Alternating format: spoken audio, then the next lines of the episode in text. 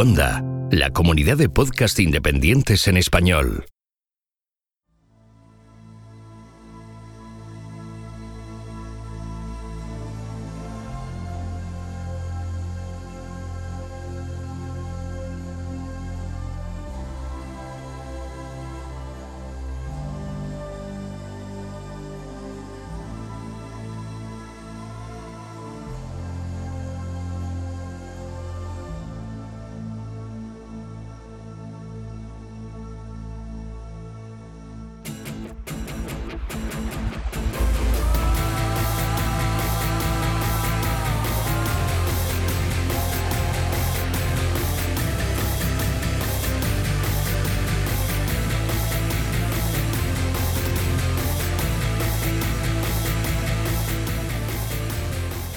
Esto es Istocast, no es Esparta, pero casi.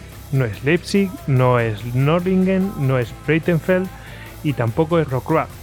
Pero de todos esos sitios vamos a hablar porque vamos a hablar pues de cómo evolucionan las tácticas en eh, la Guerra de los 30 años, concretamente en la segunda parte de esa guerra de que, bueno que ya la hemos tratado varias veces eh, aquí en Istocast y, bueno, y además mm, lo hacemos aprovechando que sale. que ha salido a la luz un libro llamado Batallas de la Guerra de los 30 años, segundo periodo, de William Guthrie. Y bueno, pues para hablar de, de, esta evolución de las tácticas, pues tenemos aquí a Hugo Cañete, ya sabéis, arroba Hugo A. Canete en Twitter. ¿Qué tal, Hugo? Buenas noches, Sierra España, Goyo. Pues nada, vamos a hablar, vamos a darle continuación al programa de, de, tácticas y estrategias que, vimos ya con, Gustavo Adolfo y todos los reformadores. Bueno, una continuación necesaria que teníamos que hacer. Para, sí, pues, habíamos llegado hasta un punto y ahora ya la tenemos pendiente, por lo menos para ver cómo acaba la guerra. en 30 años ya da tiempo a evolucionar, ¿no? Joder, anda que no ha habido, fíjate, eh, eh, en el mar las guerras anglo-holandesas dieron para evolucionar muchísimo, pues aquí un poco igual. Sí, lo que pasa es que aquí más que evolución lo que se va es degenerando del desgaste tan terrible. No es una, una innovación o una evolución positiva, sino más bien una evolución tirando de lo que tenían y haciendo lo que podían. Una adaptación casi. casi, sí. Bueno, ya sabéis que Hugo también es eh, miembro del grupo de estudios de historia militar gem.es y el que les habla, Gojix, arroba Gojix barra bajas al duero en Twitter. Y ya sabéis que a todos nosotros nos podéis encontrar en Twitter, Facebook, Google Plus, Pinterest, Telegram y YouTube. Que nuestra página web es istocast.com, nuestro correo info y si queréis dejarnos audios lo podéis hacer en nuestra web en duckbelly.com podéis haceros con nuestras camisetas. Y vamos a aprovechar para mandar saludos a los oyentes que tengamos en Alsacia, Lorena y Luxemburgo, que sabemos que tenemos unos cuantos desde allí. Y si queréis escucharnos, pues lo podéis hacer a través de las app, la, app de Istocast para Android. Y si no tenéis Android, pues siempre podéis utilizar las apps de Evox. Si queréis ayudarnos, por supuesto, lo podéis hacer desde eh, iTunes con vuestros comentarios y vuestros 5 eh, estrellas y en iVoox con vuestros comentarios y me gustas. Y, luego mm, tenéis la opción de ser mecenas de Istocast y tenéis la opción de hacerlo desde Patreon o mm, hacerlo desde iVoox con las suscripciones para fans. Bueno, vamos a meternos en el tema, pero antes queríamos, bueno, pues pedir disculpas por eh, los eh, ruidos o mm, problemas que ha habido, pues, eh, con conexiones, etcétera. Pero, mm, a ver, tenemos una, cosa que, desde el nacimiento de Istocast, de hecho, la existencia de Istocast no podría ser si no mm, fuera porque grabamos online porque cada uno, uno está en Málaga, como es el caso de Hugo, está Tony en Barcelona, otro está en un pueblo de Madrid y otros cada uno pues está en su barrio. Es muy difícil juntarse. De hecho, Isto Casa Completo nunca ha estado junto físicamente. Con eso ya queda dicho todo. Con lo cual, bueno, pues, hombre, en lo que podemos mejorar físicamente, pues... Eh, pues, pues, pues traemos micros, mejoramos todas esas cosas, pero luego hay cosas que se nos escapan. Es decir, mm, si la conexión pues no va bien, intentamos tener todos conexión buena, pues mm, eso también hay horas punta, entonces mm, esas cosas casi que no las podemos controlar y en todo lo que podemos pues lo controlamos y, intentaremos seguir mejorando y adquiriendo experiencia para que aquello no, no suceda, ¿no, Hugo? Claro, hombre, no, no, perdemos la esperanza de que algún día nos mudemos todos al mismo barrio y quedemos en una cochera. Cosas más difíciles han ocurrido, como que los animales pasarán del mar a la tierra, pero bueno, es que sí. No, no, lo podemos evitar. siempre quedamos cuando la familia ya está en la cama y claro, es la hora de máxima tensión de internet y pues, muchas veces nos encontramos con problemas, pero es que es la única, el único tiempo que tenemos disponible. Quedaos con que si no pudiéramos grabar online, no existiría Histocast. Así, directamente. Es decir, si no hubiera habido Skype, si no hubiera habido Internet, o sea, es que no existiría Histocast, literal. Así que bueno, pues eh, intentaremos mejorar, pero Istocast es online. bueno, vamos a, meternos con, eh, este tema eh, que hemos hablado de la evolución, pues tanto táctica, mm, después veremos estratégica, en fin, una evolución que se produce en la Guerra de los 30 años. En concreto vamos a hablar de esta segunda parte y bueno, mm, aquí Hugo querías empezar con el tema de la contramarcha, ¿no? Pues sí, para, sobre todo para todos los que escucharan el, podcast anterior, el que sería, este sería la continuación de, de las innovaciones militares de Gustavo Adolfo, no sé ahora mismo qué número era. Ahora te lo busco. Y bueno, en, aquel momento pues hablamos de las primeras innovaciones militares, de, los primeros reformadores, lo comparamos con, la doctrina española, vimos que muchas de las cosas que se habían dicho sobre estas supuestas innovaciones protestantes, tanto de Mauricio de Nassau como de Gustavo Adolfo, como de otros, en realidad ya existían en, en la doctrina española de eso hablamos en el Histocast 120. En el 120. Sí, tercios, la, revolución militar de Gustavo Adolfo. Eso es. Que sería un poco la primera parte de la guerra de los 30 años hasta su muerte. Y hoy vamos a tratar cuál, cuál ha sido esa evolución o cuál fue la evolución en, la en el segundo periodo de la guerra de los 30 años. Entonces me, me, gustaría abrir este programa, ya se trató el tema de la contramarcha en el anterior, en el 120, pero como allí hablamos de que efectivamente la doctrina ya española ya había contemplado lo que era la, maniobra de la contramarcha y que muy posiblemente ya se hicieran maniobras eh, eh, de contramarcha o parecida incluso en Seriñola a, principios del siglo XVI, pues el otro día Antonio Luis, nuestro buen amigo, que el otro día nos no hizo esa obra maestra sobre Álvaro de Bazán en la isla tercera, pues me pasó un tratado militar del capitán Martín de Aguiluz, que se llama Milicia, Discurso y Regla Militar, en la que este capitán, que, publica, o al menos la tasa se aprueba en 1591, pero que parece ser que escribió el manual en 1586, con lo cual heredó la tradición todavía de un tiempo anterior, pues en, un, en un cierto fragmento de ese tratado explica cómo se hace una contramarcha. Entonces me gustaría leerlo, aunque esté en castellano antiguo, pues para que tengamos constancia de que todo lo que hablamos en el 120 eh, pues era, era, cierto. Era cierto y, hay, testimonio escrito. En la tratadística española militar del siglo XVI, donde se describe cómo se hace una contramarcha. Pues nosotros siempre que encantados de escuchar ese castellano antiguo que tanto nos mola. Vale, pues empiezo a leer y voy a ir eh, comentando también, ¿vale? Perfecto. Dice Martín de Aguilú, acuérdome que dije en un capítulo que trataría cómo se escaramuzaría, es decir, que, va a explicar cómo, se escaramuza, cuál es la técnica de, escaramuzar. Dice, para trabar esta escaramuza es necesario que el capitán que guiare a los arcabuceros sea plático, es decir, que sea bueno, que tenga buena capacidad y talento. Y los soldados también, es decir, que sean soldados veteranos y estén bien adiestrados, porque con poca pérdida suya, siendo estos tales, es decir, estos soldados así de veteranos, podrían castigar de veras al enemigo. conviene que tenga buen conocimiento del enemigo para ver si este es plático, es decir, que el capitán a, plena vista sepa distinguir si los enemigos que tiene enfrente son gente o soldados buenos o si son bisoños.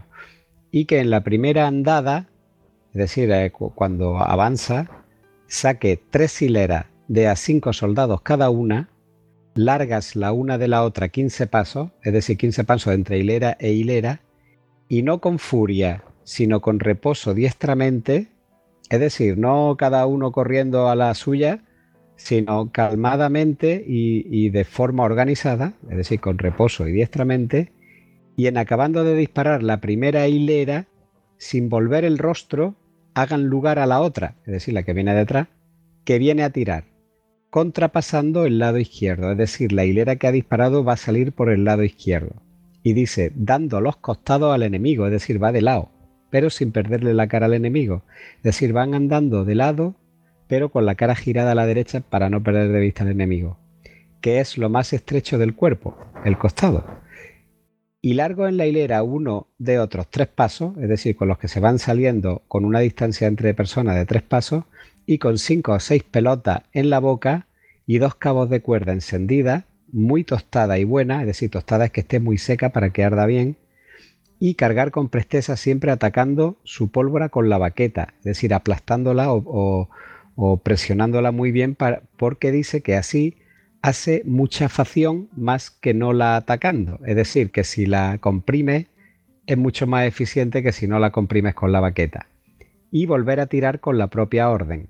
Y en el mismo lugar, pero el arcabucero no ande para tirar al enemigo, y esto es importante, es decir, estamos ante una contramarcha de retirada, porque el, alfila no avanza, sino que la que está delante y tira se retira y la de atrás dispara desde donde está, no avanza para tirar.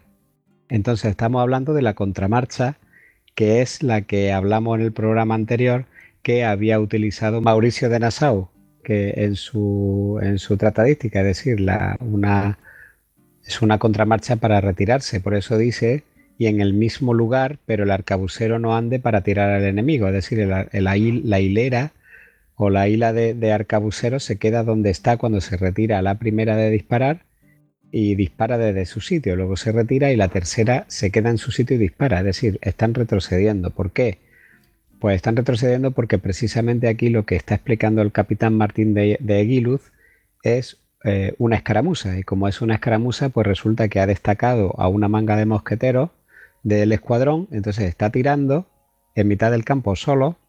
Y eh, lo, más normal es que cuando haya hecho un determinado castigo, como ahora veremos, pues eh, ese trozo, ese trozo de arcabucero, acabe retirándose. Entonces, por eso tiene sentido que diga que el arcabucero tire desde el mismo lugar. Además es curioso porque además también eh, dice cómo tiene que apuntar. Y dice, eh, buscando la mira del arcabuz, sino cerrado el ojo izquierdo, mire por sobre la mira y tenga un poco alto al enemigo, es decir, que tire un poco alto sobre, sobre la mira del enemigo, supongo que será por la curvatura o por lo que sea, pero derecho y presto, es decir, con el cañón bien apuntando derecho, que es segurísimo, o sea, que esa es la manera, ¿no? Y luego dice, y así estas tres hileras tira cada una cuatro tiros y no más. Y si el enemigo sabe poco, es decir, si, el capitán ha visto que el enemigo es poco diestro, o tiene alguna magaña, es decir, que está, eh, está tramando algo, echará el capitán, se entiende, a su gente sin término. Y esto está muy bien también porque aquí vemos cómo hablaban eh, cómo era realmente el lenguaje militar de aquella época. Sin término significa discreción. Es decir, si, ve que el enemigo flojea después de haber dado ese castigo, que, sí que están formados en hilera y realizando una contramarcha, si ve que el enemigo flojea, entonces echará a su gente sin término. Es decir, entonces sí que le podrá decir a discreción. A discreción, a por ellos, caza general. Cada uno que tire las veces que quiera, donde mejor pueda y como quiera. Y dice, y esto, es decir, lo de lanzar a su gente a discreción o a, sin término, lo puede hacer por dos cosas, dice Martín de Guilu. La una, porque tendrá la caballería que le hace espalda, es decir, porque tiene alguna unidad de caballería cerca que le presta apoyo, porque no olvidemos que son arcabuceros que están en mitad del campo y entonces están fuera, están lejos del escuadrón de pica y están indefensos. Entonces, esto lo podrán hacer, dice Martín de Guilus, si tiene una caballería que le haga espalda o por saber poco. Es decir, si el enemigo es poco diestro, pues si el enemigo es poco diestro, pues no hay nada que temer. Pero este capitán que los nuestros guiare, en cuanto vea que el enemigo echa a su gente orgulloso sin orden, eh, desmandándose, saque otras cinco hileras más y retírense las que ya han escaramuzado a enfriar los arcabuces y a descansar. Y él mejórese, es decir, se adelante otra vez con el resto dando calor a los que escaramuzan, es decir, dándole ánimo. Pero tenga buen ojo en la caballería del enemigo, no le ataje y le ofenda. Es decir, está diciendo que cuando vea al enemigo que está, o sea, cuando hay una oportunidad real de atacar, pero ya han tirado los cuatro tiros de la hilera y tienen que mandar que se retire esa manga para enfriar los arcabuces, pues entonces dice que para no desaprovechar la oportunidad, vuelva a sacar otras tres hileras de cinco soldados para continuar con la escaramuza. Y bueno, pues esta es la contramarcha de retirada explicada para hacer una escaramuza en campo abierto por parte de unos arcabuceros, una manga que se destaca del escuadrón para hostigar a una línea enemiga. Y entonces aquí estamos viendo cómo se hace una contramarcha de retirada en la que las la, hileras van disparando y se van yendo a retaguardia, donde el máximo de tiros por hilera es 4, porque por encima de esa cantidad se entiende que se calientan los cañones de los arcabuces, que si quiere hacer algo más o lanzar a, la gente a discreción, tiene que tener cuidado de tener apoyo de caballería o de que esté seguro de que la tropa que está enfrente son bisoños y que una vez que los arcabuces se hayan calentado, deberán irse a retaguardia o, al amparo del escuadrón a descansar y a enfriar los arcabuces, pero saldrá o se destacará con otra manga, es decir, con otras tres hileras de cinco arcabuceros que continuarán haciendo esa contramarcha de retirada. Entonces, así tenemos cómo se escaramuza. A ver, lo de retirada es que, claro, el problema que había en esta época es que mm, se mandaran de tal manera que fueran masacrados, que era lo que el que mantenía la cabeza fría era el que ganaba, básicamente, que tenía una disciplina, que aguantaba mejor en los años, el que... Sí, bueno, eh, la contramarcha de retirada se refiere a que avanza hacia atrás. Hacia atrás. Sí, pero digamos que había que tener un orden, porque como aquello se hiciera de, manera desordenada. Claro, una manera de retirarse ordenadamente. Por eso esa, eh, como ya hablamos en el programa 120, es la que escoge eh, Mauricio de Nassau y, por, y ese es todo. Y la, española era la que avanzaba. Claro, y generalmente era la que avanzaba. Incluso también vimos cómo todo un tercio entero podía avanzar disparando. Exactamente. Claro, todo eso está en el 120. Que era una máquina de, picar carne. sí. porque era. Yo es que me alucinaba cuando lo explicaba. Bueno, el que no lo sepa, pues el, el Histocast 120 se explica y es que dice, joder, es que era una máquina de guerra perfecta. Claro, pero para hacer eso tenía que ser perfecta, perfecta y tener una disciplina brutal. Claro. Y claro, los demás no podían imitarla. Ese es el tema. Por eso los soldados españoles eran los mejores. En fin. Pues eh, muy interesante para que veáis que lo que explicamos en el 120, pues oye, ahí está el testimonio escrito de, aquello. Bueno, Hugo, pues em, ¿cómo es la evolución que se va a ver en, eh, a partir de mediados de la década de, los 30, de 1630. Mm, ¿Cómo evoluciona la doctrina? Pues eh, aquí lo que vamos a tener es, casi una interrupción porque al morir Gustavo Adolfo en la batalla de Lutzen, que sería un poco como acabamos el programa anterior, eh, pues claro, se muere la persona que estaba realmente innovando. Para recordar de qué estamos hablando, pues eh, estuvimos hablando de toda una serie de corrientes que lo que trataban era de hacer frente al tercio como escuadrón masivo español y eh, pues estuvimos viendo distintos reformadores desde Mauricio de Nassau y como figura exponente a Gustavo Adolfo que lo que habían hecho en líneas generales, el que quiera tener la información pues está en el otro podcast pues eh, lo que había hecho básicamente era hacer un frente más amplio del, escuadrón a, cambio de quitarle profundidad. Y entonces Gustavo Adolfo lo que hace es dejar el escuadrón en seis filas de profundidad y haciendo, haciéndolo muy largo. También hablamos de que había, los escuadrones los había partido en tres partes, que eran batallones pues, de unos 500 hombres, que eran mucho más pequeñas, con la intención de que fueran más flexibles en el campo de batalla. Y ese mayor frente lo que pretendía es era maximizar la potencia de fuego, es decir, que hubiera más gente disparando. ¿Esto qué significa? Pues que las formaciones eh, gustavianas, digamos, lo que tenía, al tener mucho frente, estaban siendo, pues, digamos que un adelanto de por dónde iba a seguir evolucionando el, arte de la guerra, que daría lugar, pero no en ese momento, como han dicho muchos historiadores, sino más tarde con la aparición de, de las armas de fuego con, con, llave de chispa en el sistema de guerra lineal que vamos que, que sucederá o que tendrá lugar posteriormente en el siglo XVIII y, del que un máximo exponente Federico el Grande hasta que después eh, volviera a dar otro golpe de timón con, la, con las tácticas napoleónicas. Estaba pensando justo en eso, tío. Sí, sí, tiene todo el sentido. De hecho, parece que estábamos hablando de eso. Claro, entonces, bueno, la, la evolución de las reformas introducidas por Gustavo Adolfo eh, pues fue desigual. Ya una, vez muere y después, dos años después, tenemos el masazo de Norlingen, donde yo creo que es una de las pocas veces donde se enfrenta de una manera pura eh, la innovación, que es la brigada sueca, con el tercio, que es el escuadrón masivo todavía del siglo, con sus modificaciones, pero todavía del siglo XVI es decir, esa formación donde lo que prima es el efecto moral, al haber muchas filas es muy poco penetrable y es muy difícil de, deshacerlo si los, si los soldados que combaten son veteranos, que además muestra una gran flexibilidad porque las mangas de mosqueteros y las guarniciones pueden escaramuzar por el campo. Bueno, pues eh, en 1634 pues se produce la batalla de Norlingen donde el tercio todavía es capaz de vencer a la brigada sueca. Es quizá el, único momento en el que se enfrentan los dos paradigmas, porque eh, después, a partir de 1635, va a haber una evolución muy generalizada. Todo el mundo entiende que, la potencia de fuego cada vez más juega un factor. Incluso, como ya veremos, hasta los ejércitos españoles, pues si bien no a lo mejor las unidades crack de españoles viejos, pero sí eh, sus regimientos de alemanes y sus tercios balones, etcétera, también habían adoptado ya, e incluso las formaciones españolas ya de manera muy tardía, habían adoptado ya el, sistema protolineal, llamémoslo así, de formaciones alargadas de poco fondo.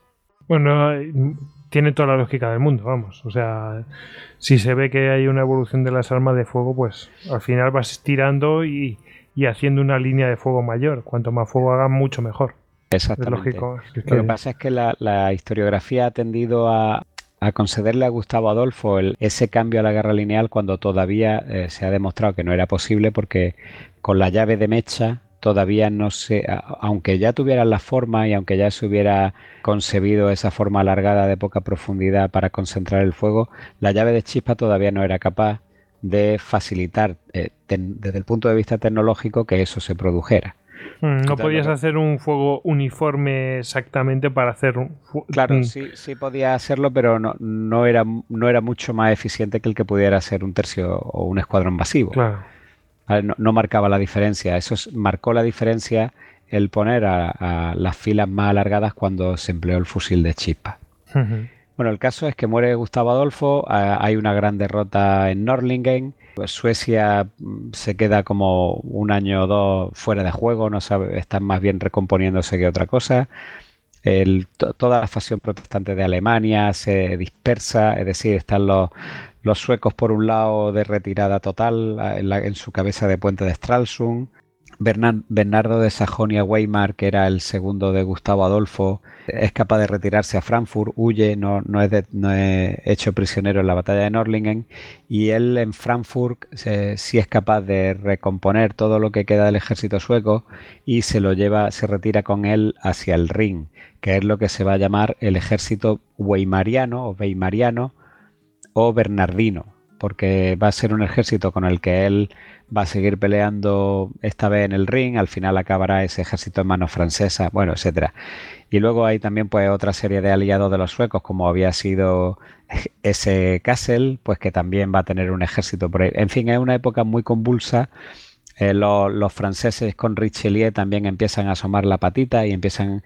Ellos siempre habían tenido un ejército bastante grande, pero con la inestabilidad interna del país, pues nunca habían pintado nada hasta este momento en el que mm, viendo cómo los suecos habían saltado por los aires, pues se le, a Richelieu, que ya hemos hablado también en otros programas, que estaba subvencionando a a los suecos para, o sea, a base de dinero para que le hiciera el trabajo sucio en el imperio, pues ahora sí que ve de repente cómo tiene a los españoles al norte y al imperio al este y que eso es una amenaza muy grande, con lo cual a partir de 1635 entra en guerra con España y va a procurar mm, pues por todos los medios actualizar ese gran ejército que tiene. Luego ya tenemos ahí otra vía también de, de evolución y no olvidemos que eh, por encima de los españoles están los holandeses que desde Mauricio de Nassau parece que habían estado un poco más tranquilos, si habían ceñido, aunque habían tenido alguna actuación puntual en la guerra de los 30 años en la primera parte eh, se reduce a muy poco, quizá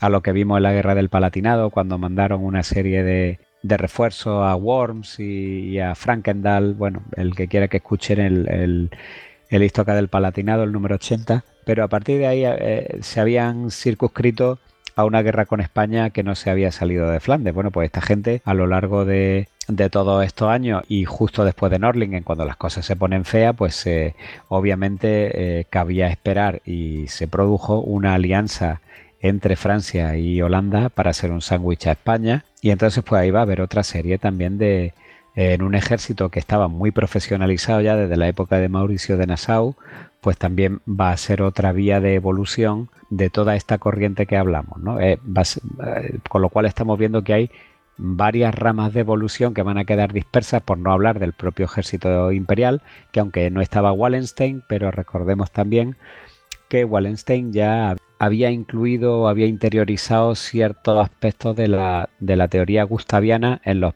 en el propio ejército imperial. Entonces, eh, como vemos, vamos a tener un montón de, actores que, quedan un poco fragmentados por esa gran derrota de Norlingen y que cada uno pues va a ir adoptando pues ese tipo de, táctica nueva innovadora de Gustavo Adolfo de Mauricio de Nassau pero cada uno un poco al albur de cuál es su general en, en ese momento. Por ejemplo, a partir de 1635, eh, pues se va a apreciar una tensión preponderante en la potencia de fuego, algo que es totalmente novedoso, tanto respecto al tercio clásico, que pone el énfasis en unidades masivas, en fortaleza, en moral, como ya hemos hablado, aunque eso fuera a cambio de sacrificar el 100% de la potencia de fuego, porque no están eh, todos desplegados en línea, sino en columnas profundas, como ya vimos, pero que a cambio le permitía avanzar disparando, como también vimos con esa reserva de fuego que tenía del 40% de, tiradores que no disparaban eh, cuando se hacía una salva.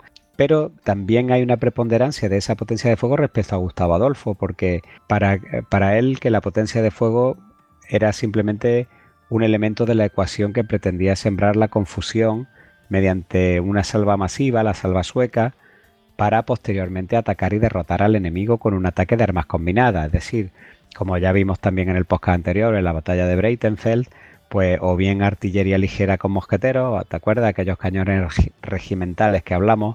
De sí, que los iban moviendo rápidamente para un lado para otro. que podían cargarlo incluso más rápido que un mosquete. O bien esos cañones también podían ir y acompañar a la caballería.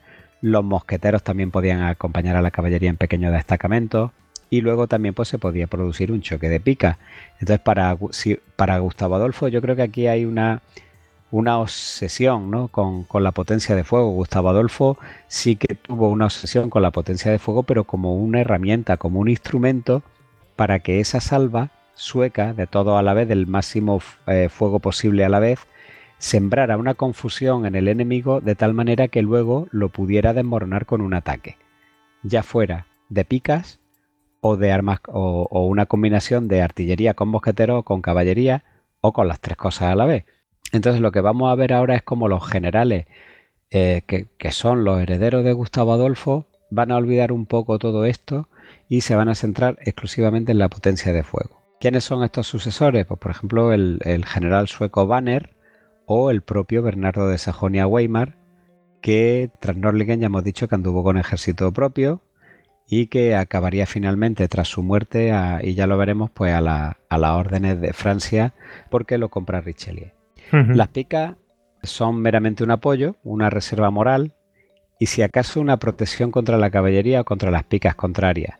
Entonces se cree que se creía que cada piquero de la línea era un mosquetero potencial desaprovechado. O sea, por aquí están yendo ya la, esta evolución eh, post-gustaviana, ¿no? Donde eh, parecía que los piqueros ya estaban sobrando y que porque era alguien que no disparaba. Si alguien estaba sujetando una pica no disparaba. En una palabra, pensaban que las armas de carga rápida ya fuesen portátiles o piezas ligeras, como los cañones regimentales de 3 libras, y el fuego de andanada pues eran un instrumento para destruir al enemigo y no un paso previo de ablandamiento para el combate cuerpo a cuerpo. Pero claro, esto, esto tiene un problema, que es que todo esto está muy bien, pero si no hay pica el, Te puede venir la caballería y aniquilarte. Una vez que el, infante ha disparado, está totalmente indefenso, con lo cual es un poco, eh, no sé, es un poco contradictorio, ¿no? Hay que buscar inventar algo, ya veremos. Claro, exactamente, pero no todavía, que la mayoría de los arcabuzos y mosquetes son de llave de mecha. Entonces, por ejemplo, la, la nueva brigada, es que no sé si llamarlo brigada o regimiento, que conforma el general Banner, el general sueco, que es el sustituto o el que se hace con el ejército de maniobra principal a la muerte de Gustavo Adolfo, mm, bueno, no a la muerte de Gustavo Adolfo, sino después de Norlingen, pues eh, que a veces ha sido descrito como la, alineación de dos de los viejos batallones o squadrons, aquellos que hablamos en el otro podcast de scavdrons, que era una palabra sueca muy muy al uso, en realidad significa escuadrón de Gustavo Adolfo, pues no era más que un batallón de doble tamaño de unos entre 700 y 1000 efectivos que maniobraba y combatía como una sola unidad. Y con las picas en el centro y los tiradores en la ala y con una línea de 5 o 6 en fondo. Es decir, aquí lo que estamos viendo es una derivación de la formación de Gustavo Adolfo, pero que empieza de repente a ser otra vez más masiva. Es decir, hay una pequeña regresión, aunque sigue manteniendo poca, poco fondo, porque sigue manteniendo los 5 o 6 en fondo de, Gustavo Adolfo, pero estamos viendo que son ya formaciones más masivas, son dos batallones de entre 700 y 1000 efectivos, cuando los batallones de, que componían las brigadas gustavianas eran de 500 hombres como máximo, igual que los batallones holandeses de Mauricio de Nassau. Entonces, salvo por la profundidad típicamente gustaviana, eh, esto se parece más a los batallones precursores de, pues de, los primeros de Mauricio de Nassau que a, los que hasta ese momento estuvieran utilizando los suecos o los alemanes protestantes. O sea que hay una digievolución, una degeneración. exactamente, yo creo que un, casi es como un paso atrás, volver un poco a lo masivo. Eh, vamos a cubrirnos las espaldas, la evolución está muy bien, pero cubrámonos un poco las espaldas. Sí, sí. También se parecía mucho al, batallón de nuevo estilo imperial, concebido por Wallenstein, del que también hablamos en el programa anterior, con la diferencia de que los imperiales sí que conservaban la costumbre española de colocar varias hileras de tiradores eh, delante de, las picas. Y bueno, los españoles continuaron empleando el tercio de infantería como formación masiva hasta prácticamente Rocroi, aunque ya hemos dicho que no en todos los, no en todos los escuadrones, en 1643 y con posterioridad, pues los españoles también adoptarían, ya hemos dicho, esos cuadros protolineales alargados y de poca profundidad, de tal modo que incluso cualquiera que, mire en una pintura holandesa de Snayers o de alguno de estos pintores, que la hay mucha ahí por ahí, pues realmente como no mires la bandera es muy difícil de identificar qué bando, cuál, es, cada bando, porque no, no vas a ver en ningún sitio una formación densa y profunda del tipo tercio.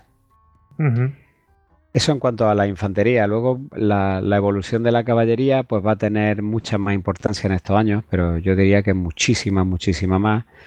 Y en, los que va a adoptar una conformación de las tácticas que va a ser muy duradera. O sea, va a pervivir durante toda la, guerra en línea eh, y durante toda la época napoleónica y yo diría que hasta, eh, hasta bien avanzado el siglo XIX. Ya vimos en el anterior programa que que la caballería se había organizado en regimientos, tanto en el ejército sueco como en el imperial, para darle más profundidad a los escuadrones, mientras que en España todavía se recurría a la formación ad hoc de compañías libres. Esto tiene mucha importancia porque eh, resulta que en una carga, un regimiento de caballería, pues tiene mucha más profundidad y es más difícil dispersarlo. Y además es una unidad administrativa en la que los soldados conviven de, yo diría que de forma mucho más eficiente que unas meras compañías libres, como era el caso de las compañías balonas, que era prácticamente de lo que estaba compuesta la caballería española de la época, que eran compañías absolutamente independientes de capitanes eh, que las tenían en propiedad y que se juntaban para combatir. Con lo cual, dice, bueno, pues hoy me ha tocado con la de este, mañana tengo a, la otra a mi derecha y pasado a la otra tengo otra compañía delante y detrás. Y entonces, claro, eran formaciones que como luego se verá en Rocroi, pues dejaron que desear. Bueno, pues eso es como había sido hasta la época de, la batalla de Lutzen e incluso de la batalla de Norlingen. A partir de aquí, la, la caballería, ¿cómo va a evolucionar? El siguiente paso en la evolución va a ser algo intermedio. Va a ser la división de los regimientos en escuadrones. Es decir, se vuelve un poco atrás, pero no tanto. Los escuadrones son, pues, digamos, como el doble de una compañía. Entonces, no van a ser compañías libres, no van a ser regimientos, sino que la unidad táctica que va a pelear va a ser una unidad de tamaño intermedio entre el regimiento y la compañía. O sea que se busca, se busca una cosa, pues un poco como antes, ¿no? Una cosa intermedia, no se busca. Sí, eh, yo creo que para ganar flexibilidad sin perder cohesión. Es decir, para no ser tan pesado como el regimiento. O sea que Nordlingen realmente fue un. Realmente fue un frenazo a, aquella evolución, ¿no? Porque hizo, ojo, ojo, cuidado, ¿dónde vamos? supone un frenazo a, toda la evolución. A lo mejor un frenazo mm, drástico porque se muere el innovador. Pues puede ser también que sea por eso y, ah, no hubiera quien recogiera el testigo eh, y, de esa forma pues no se volviera a los usos anteriores, pero tampoco se siguiera la senda del que del visionario, ¿no? Claro. Ahí quedará la pregunta siempre. Claro. ¿Qué fue mm, eh, el, que quién fue el que lo paró? ¿La muerte o de, de Gustavo Adolfo, no? O, la propia batalla de. Claro, o, el, mero desgaste, porque es que ya en 1634 eh, llevaban 15 años de guerra y también ya no son esos ejércitos grandes y frescos de que veíamos eh, en la guerra del Palatinado. Estamos ya con gente muy machacada. Ahora lo vamos a ver en áreas muy machacadas. el sistema logístico era malo las tropas se levantaban de cualquier manera, ya no había tampoco tantos veteranos. ¿Cuántos años de guerra llevamos ya?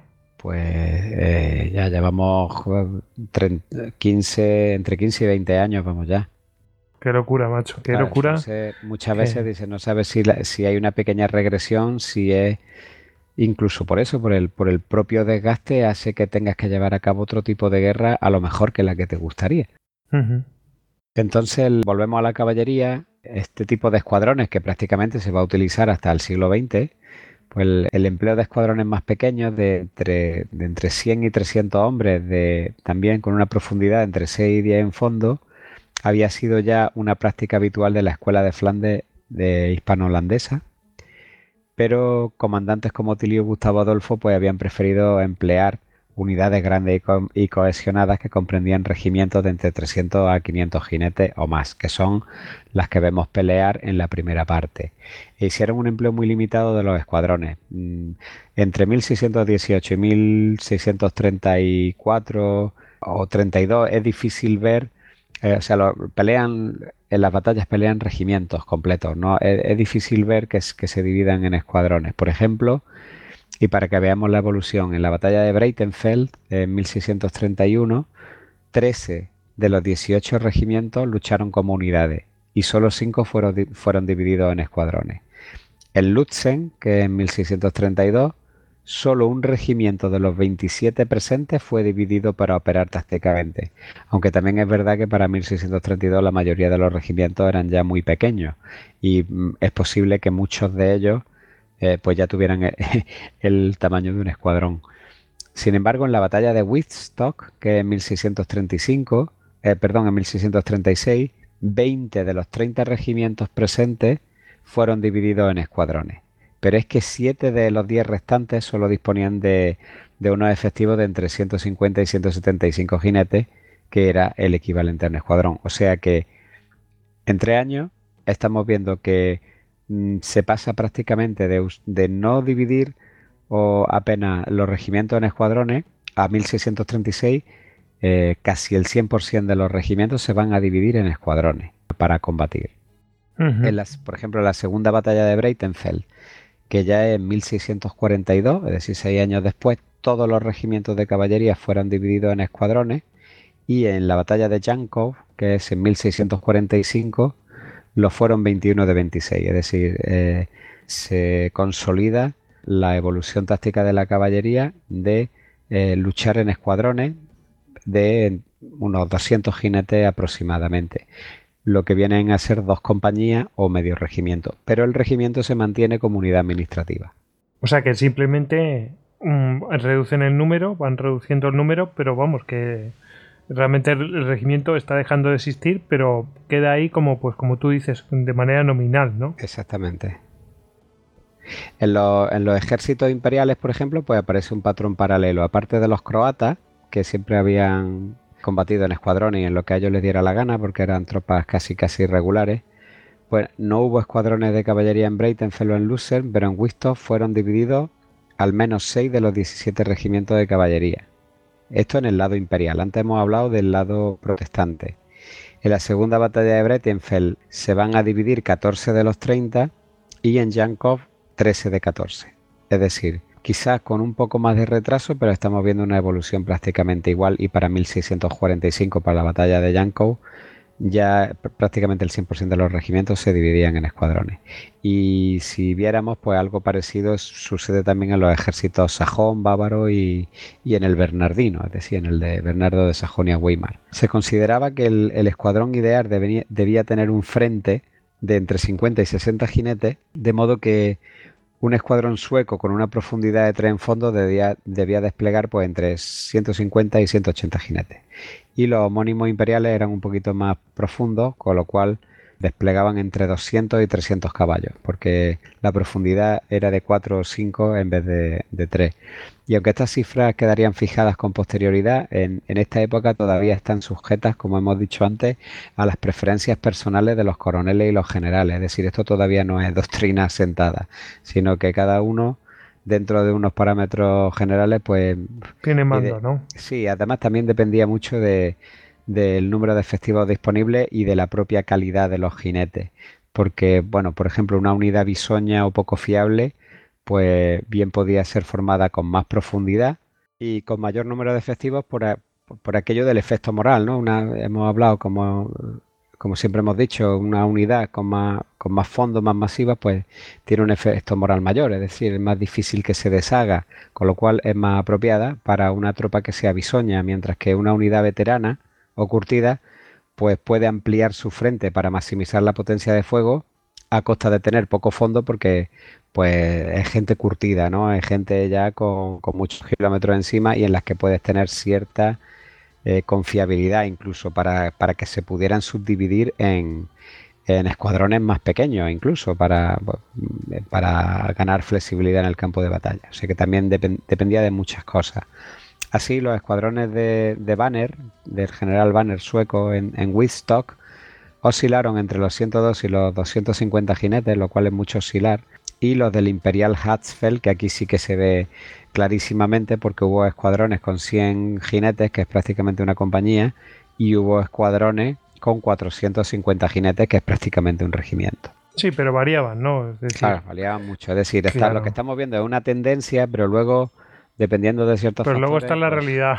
claro, están los generales, todavía cada uno tiene su punto de vista, no es algo que se haya sentado y luego está también pues la calidad de la gente que, va a montar caballo, ¿no? Bueno, mm, hasta aquí muy bien, pero yo creo que ya tarda un poco la pregunta de por qué, de cuál es el motivo.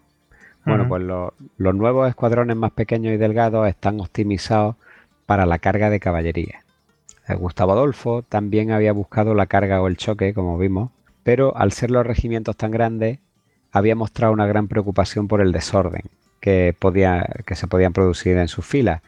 Y esto lo vimos con mucho detalle en el podcast anterior, de por qué una carga al final se desorganizaba y todas estas cosas.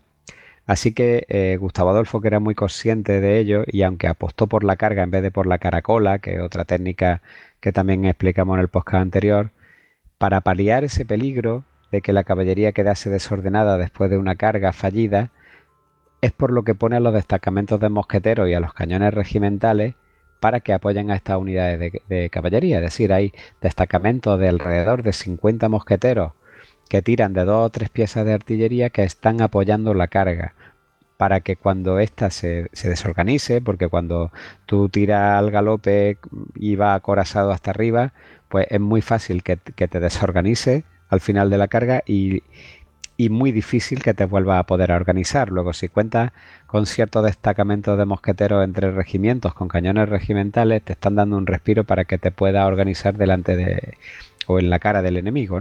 Y también eh, hablamos de que Gustavo Adolfo disponía además de una reserva en retaguardia de caballería por si las cosas se torcían de verdad. Y también se cuidaba de que las acometidas fueran cortas y controladas, como fue el caso del contraataque que vimos de que, fue del propio Banner con su caballería en la batalla de Breitenfeld.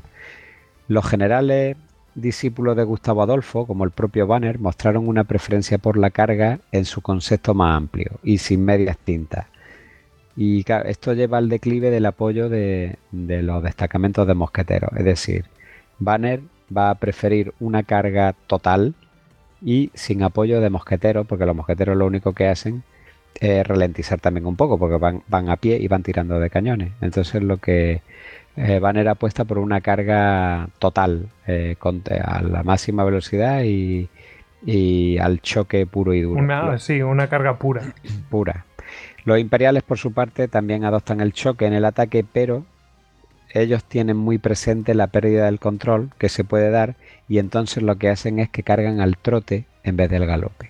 Las ventajas relativas de las distintas variaciones respecto de esta táctica de choque pues vienen a ser un asunto muy controvertido y discutido incluso a nivel europeo. Aquello pues fue realmente una una controversia muy grande entre los distintos generales y las distintas escuelas sobre qué había de primar, si realmente se optaba por la carga como elemento de la caballería, cuál era la, manera más, más, eficiente de hacerla, si con galope, con trote rápido o con trote lento. Entonces esa era la cuestión.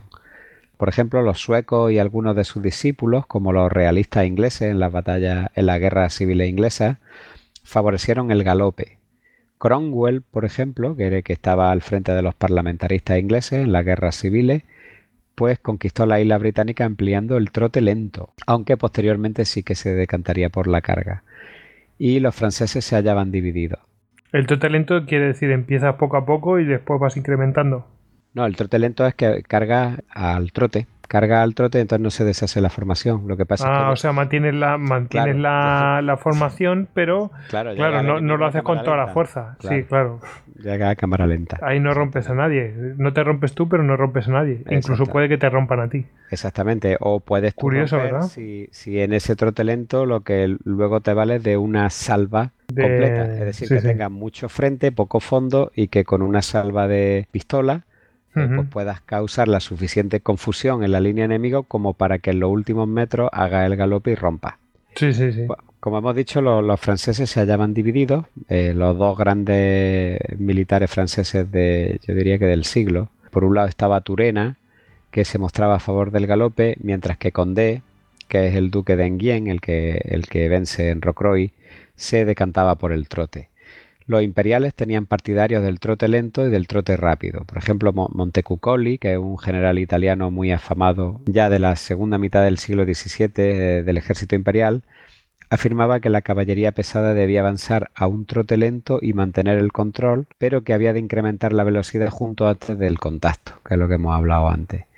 A trote lento las pistolas se disparan a quemarropa momentos antes del choque, mientras que la carga se basaba en el empleo de la arma blanca, es decir, el que carga a lo bestia, ese va a la espada, reservando las pistolas para cuando ya están metido en una melee, o incluso hay quien llega a prohibir el uso de la pistola y cree que la, carga debe ser simplemente el arma blanca.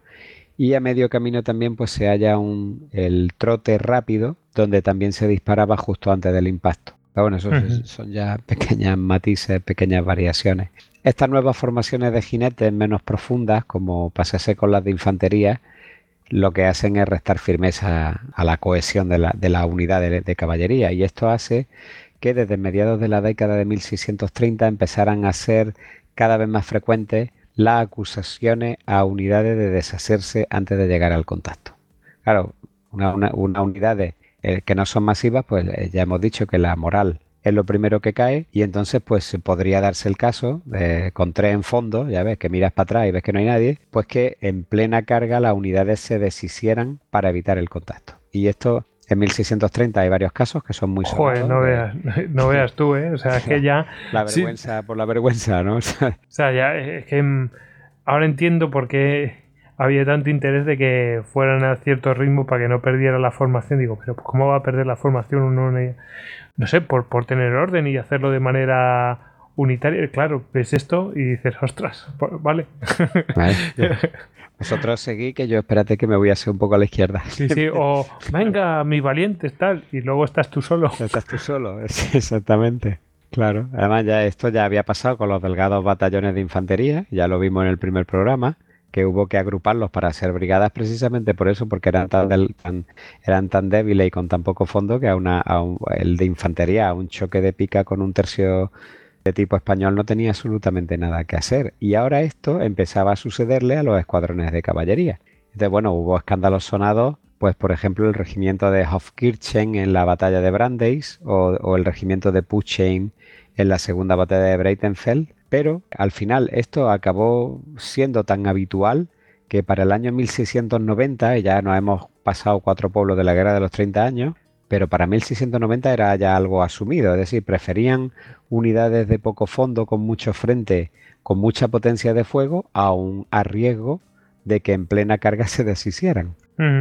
Pero bueno, durante el periodo que nos toca, que es 1636-1648, esto fue así y se nos ha quedado atrás la artillería. El concepto de la artillería rápida y ligera que hemos dicho de Gustavo Adolfo con los cañones regimentales de 3 libras, pues también es gradualmente abandonado en favor de modelos que son más lentos y robustos, aunque no está claro si, si esto fue una política deliberada o si simplemente se debió a la falta de recursos y al agotamiento general provocado por la guerra, que hacía que se incorporasen piezas de cualquier manera, relajando por, ¿por qué dices, ¿Por qué dices deliberada? o sea, que hay algún indicio de que realmente... no se sabe, no, no, o sea, el, una pieza tan fantástica que, ya hablamos en el programa anterior, que había sido el cañón regimental de tres libras, que, podía ser cargado más rápido que un mosquete, que podía ser arrastrado en el campo de batalla por, por dos hombres únicamente o por un caballo, porque se abandona en favor de modelos más lentos y robustos. Pues eh, no está claro si eso fue así porque deliberadamente, es decir, si se tendió a ir a eso por alguna razón, o si simplemente es que estábamos ya en un estadio de la guerra donde el agotamiento era tal que, cuando reemplazaba un cañón, pues lo reemplazabas por lo que había. Hombre, yo creo que, mm, a ver, si hay algo que te funciona muy bien, mm, intentas que seguir funcionando con eso, pero... Siempre que haya. Claro, a eso me refiero. Es decir, no creo que sea deliberado, no sé, por eso te preguntaba. No sé, lo de más lento y más robusto también puede obedecer a que sea más duradero, puesto que hay menos recursos, menos dinero, menos fábrica, menos gente haciendo cañones, entonces eh, Ahí está lo de deliberado, claro. Es posible que fuera por eso, o, es posible que sea por el mero azar. Simplemente se me rompe un cañón de 3 libras y lo, repongo por lo que sea. Es uno de 8. bueno, pues, el, pues el de 8. Hombre, yo soy más de la segunda opinión. O sea, de, lo de que sea. Me adapto con lo que pueda. Sí. De hecho, ni, ni, ni Banner ni Bernardo de Sajonia-Weimar fueron artilleros buenos, pero Torstenson, que había sido el artillero de Gustavo Adolfo en Breitenfeld, y que he hecho prisionero, pero que vuelve en 1641 a la muerte de Banner y que retoma el ejército sueco, este sí era un artillero profesional. Tuvo mucho que ver porque Gustavo Adolfo también era un gran artillero. Y Torstensson, yo, vamos, podemos afirmar sin lugar a dudas de que es el mejor artillero de, de la guerra de los 30 años. Entonces, tras su regreso a Suecia y de sustituir a Banner, pues sí que acaba convirtiéndose en, un artillero efectivo. Y las batallas que libra él, sobre todo una, hay una que ahora no recuerdo, creo que la de Jankow, que hace un uso de la artillería realmente magistral. Hace un uso tan, tan magistral, está contado en el libro de Guthrie, que mueve, creo que es la primera vez que es, que, es capaz de mover de modo operacional cañones en mitad de una batalla, de manera que, que los enemigos imperiales se tropiezan de repente con los cañones y no se podían imaginar que estuvieran allí porque nunca se había hecho. Es lo de trasladar cañones pesados en mitad, de, la batalla. una batalla y recolocarlos en otro sitio en una plataforma. O sea que el tío realmente era muy competente. Era un, era un artillero de primera, de primerísima. Sí, sí. Bueno, y, un gran general, ¿eh? también lo fue. ¿eh? aparte de ser artillero, también tuvo una dote de general muy buena. De hecho, es prácticamente el que le gana la guerra a los suecos. Tanto protestantes como imperiales continuaron o imitaron las tácticas artilleras de Gustavo Adolfo, esto es, las piezas gruesas agrupadas en batería, combinadas con piezas más o menos ligeras, que prestaban apoyo a la infantería y en menor medida ya como hemos visto a la caballería, puesto que empezaban a prescindir de todos estos elementos de ayuda de destacamentos de mosqueteros, etcétera, aunque con una pericia y efectividad decreciente por los motivos estos que ya hemos comentado de que las piezas eran cada vez más, más grandes y más pesadas. Bueno, ¿te parece que vayamos ahora a un descansito, Hugo? Venga, vamos a ello. Pues venga, ahora volvemos.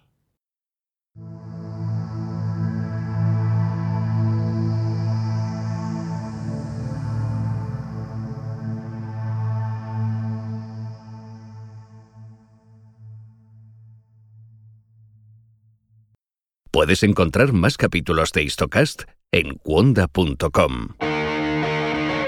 Y además descubrirás El Valle de los Cercos, un podcast que habla de latinos que triunfan o no en Silicon Valley. Bienvenido a El Valle de los Tercos, el podcast que te trae desde Silicon Valley a los latinos que se suman a la revolución digital. Argentinos, colombianos, chilenos, mexicanos, españoles, todos tienen una cosa en común. Que no puedes decir todos son blancos, todos son hombres, todos son ricos, todos son pobres, todos son... Aquí el común denominador que yo veo es que son tercos. Hay unos tercos que tienen éxito y hay otros tercos que duermen en su carro. Con Fernando Franco y Diego Graglia. Son nuestros tercos favoritos. Descubre nuevos podcasts en Cuonda, la comunidad de podcast independientes en español.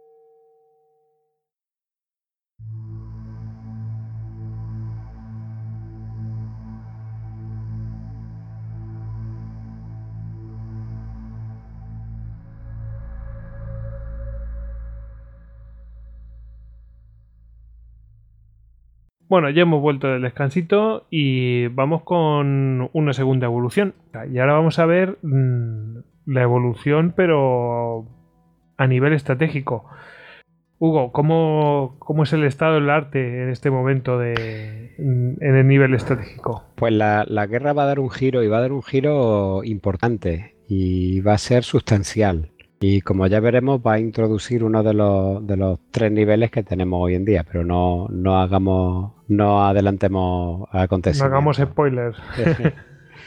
vamos, vamos, a ver cómo lo enfocamos. estas modificaciones tácticas que acabamos de ver se vieron acompañadas por cambios a nivel estratégico. Los ejércitos se mantenían principalmente del forrajeo, y eso lo vimos también en el programa anterior, es decir, en conseguir alimentos sobre el terreno pero de un sentido literal. Los hombres vivían del país, ya fuese mediante compra con dinero, librado por los generales, mediante entrega en especie por parte de las autoridades, ya fuese como parte de las contribuciones, que también lo vimos que era una, una especie de impuesto que se pone de moda en la guerra de los 30 años que se satisfacía especialmente en especie o incluso ya por el vil robo o mediante el mero saqueo.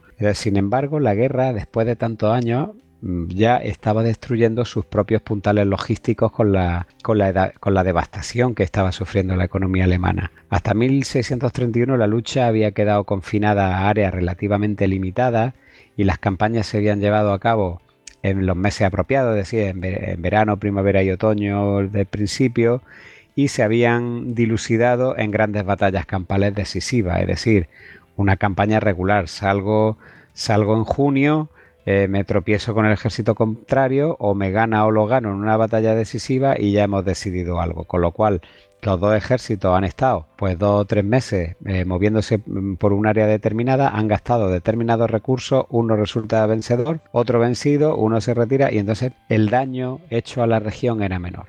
Pese a que, bueno, Eh, Bohemia fue devastada en 1620, Renania en 1622, cuando vimos en la, Guerra del Palatinado. Eh, Westfalia es devastada en 1626, pero bueno, la mayor parte del imperio pues permaneció relativamente intacta, porque las batallas estaban muy localizadas en estos sitios que hemos dicho y en estos años concretos. Y cuando la lucha se trasladaba a un nuevo teatro, pues la provincia arruinada tenía tiempo para recuperarse. Eso es lo que pasa en la primera parte de la guerra de los 20 años, de los 30 años, es decir, hasta aproximadamente hasta, hasta que Gustavo Adolfo entra en escena. Pero claro, esto cambia con el desembarco del contingente sueco eh, en el continente, en la cabeza de puente sueca aquí en, allá arriba en Pomerania, en Stralsund. Lo que Gustavo Adolfo eh, llama gran estrategia de 1632, que consiste en lanzar ofensivas simultáneas en al menos una docena de frentes, y esto va a cambiar todo el sentido de la guerra. Los ejércitos y sus contrapartes imperiales, pues claro, los imperiales tienen que, dividir también su ejército de maniobra en varios ejércitos para, poder hacer frente a toda esta ofensiva que desencadena eh, Gustavo Adolfo. Entonces, claro, esto mm, va a tener, va a haber guerra o va a haber operaciones de, pues, desde los Alpes hasta el mar Báltico, porque también lo vimos en el programa de Alsacia a Norlingen, como los suecos estaban en el lago Constanza, cuando... el cuando el duque de Feria sube desde Milán con el ejército atravesando el lago Constanza, eh, eh, estamos hablando de Suiza. Claro, o sea que es que Suecia en Suiza. Claro, generaliza la guerra. Entonces, claro, con el objeto de llevar a cabo su plan para conseguir la victoria, Gustavo Adolfo, ¿qué hace? Pues que él ya en su planificación estimó que iba a necesitar unos 200.000 hombres. O sea, que estamos hablando ya de palabras mayores. Realmente solo llega a desplegar 150.000, pero aún así eso es una barbaridad si lo comparamos con, lo que habíamos visto hasta entonces, que eran ejércitos de 15-20 mil 15, mil infantes con, con 5 o 6 mil caballos, ¿no? Esto ya es una cosa... Claro, no van 150.000 juntos, pero son pues 7 u 8 ejércitos de, de, 10 o 15.000 hombres, ¿no? Entonces, para, claro, para hacer frente a esta ofensiva de Gustavo Adolfo, Wallenstein tras su regreso, porque no olvidemos que a finales de la década de 1620 había tenido que dimitir, pues expande el ejército imperial hasta los 100.000 efectivos también. Y con ello logra frenar a Gustavo Adolfo y con la muerte de Gustavo Adolfo en, en Lutzen, esta gran estrategia de Gustavo Adolfo se viene al suelo y ese fracaso generalizado que deja ejércitos desperdigados por toda Alemania, y volvemos otra vez al principio de por qué había tantos ejércitos desperdigados y por qué tantas posibles ramas de evolución de las tácticas, pues eso es lo que va a provocar la ruina del imperio durante 16 años más. Es decir, la guerra podía quizá haber tenido un desenlace rápido, pero es esta estrategia fallida de Gustavo Adolfo de, de, que muere y se quedan pues esos seis o siete ejércitos por ahí a los que otros seis o siete ejércitos imperiales tienen que hacerle frente y queda la situación igualada y entonces pues están como 12 ejércitos operando todo el rato por todo el imperio, eso es lo que hace que la guerra dure 16 años más y lo que hace que se devaste por completo, porque hay ejércitos en todas las regiones. El tema, y claro, eh, los imperiales tienen que hacer frente a todas esas eh, incursiones que están haciendo pues el enemigo, ¿no? Exactamente, entonces pues a lo mejor hay un ejército en Westfalia, hay otro en Bohemia, hay otro que está atacando Silesia, otro que está en el Rin, otro que está en Franconia, entonces claro, lo que estamos viendo, y claro, son ejércitos que viven sobre el terreno. Y entonces si antes devastaba pues la región de Winfen, porque allí es donde se pelea con Salo de Córdoba, con su tercio de Nápoles, ahora resulta que se están peleando en todos lados, y entonces están devastando todo el territorio. Y están, claro, la, cuestión es que los que llevan la iniciativa son los otros, los que los, protestantes. Bueno, depende, unas veces uno y otras veces otro. Ya eh, sí es verdad que Gustavo Adolfo llevó la iniciativa, pero a partir de que muere Gustavo Adolfo, la iniciativa la lleva el que más dinero tiene y el que más gente despliega, o el que antes sale de los cuarteles de invierno a iniciar la nueva campaña. Así que unas veces la llevan uno y otras veces la llevan otros. Cuando uno toma la iniciativa, el otro se pone a la defensiva y viceversa. Pero vamos, la economía lo sufre esto. Claro, la economía lo sufre y ya siempre, porque es que ya incluso vamos a ver operaciones metidas en el invierno. Es decir, aquí ya no hay tregua y no hay descanso. Es una devastación brutal. El año, por ejemplo, el año 1633 es ya eh, testigo del primer desastre logístico. Por esto precisamente que está pasando. Y es el desmoronamiento del ejército de Hulk en Sajonia. La destrucción de la economía civil se tradujo en penurias para los militares, además de la población civil, que esa ya ni hablamos. Y bueno, pues esto que, produce en general, pues que hay una reducción de las pagas, si es que alguna vez las tropas ya llegaron a, a ser pagadas, las raciones se deterioraron tanto en calidad como en cantidad, los ejércitos de maniobra disminuyen su tamaño, pues un ejército del periodo 1636-1648 pues tenía por término medio entre 10 y 15 mil soldados, ya lo hemos dicho antes, son pequeños ejércitos, pero son muchos ejércitos, son 6 o 7, aunque se compensaba de alguna manera con la práctica de combinar dos o tres ejércitos para librar las grandes batallas campales, es decir, las pocas eh, batallas campales que hay en esta segunda parte, como pueden ser la segunda de Breitenfeld, la segunda de Norlingen, eh, Jankau, etcétera, pues realmente se tienen que unir dos o tres ejércitos de estos de cada parte para poder librar una batalla campal con garantía. Y bueno, al menguar la capacidad del entorno rural para mantener a las tropas, los soldados se fueron convirtiendo paulatinamente en saqueadores. Además, en saqueadores ya despiadados y brutales de la propia necesidad. No ya solamente porque antes no hubieran sido hermanitas de la caridad, sino es que ahora además pues tenían... No es que se jugaban el pellejo, se morían. O sea, antes habían sido malos y ahora es que eran malos y se estaban muriendo de hambre.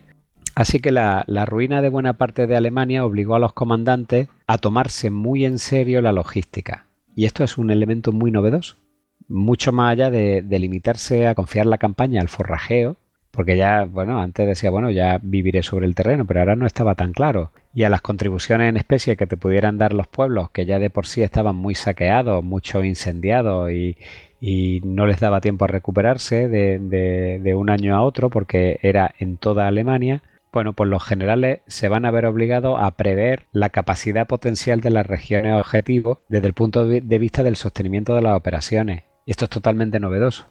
Es decir, el objetivo ya no es el ejército enemigo, el objetivo es dónde hago la guerra para no morirme de hambre. Claro. Por supuesto.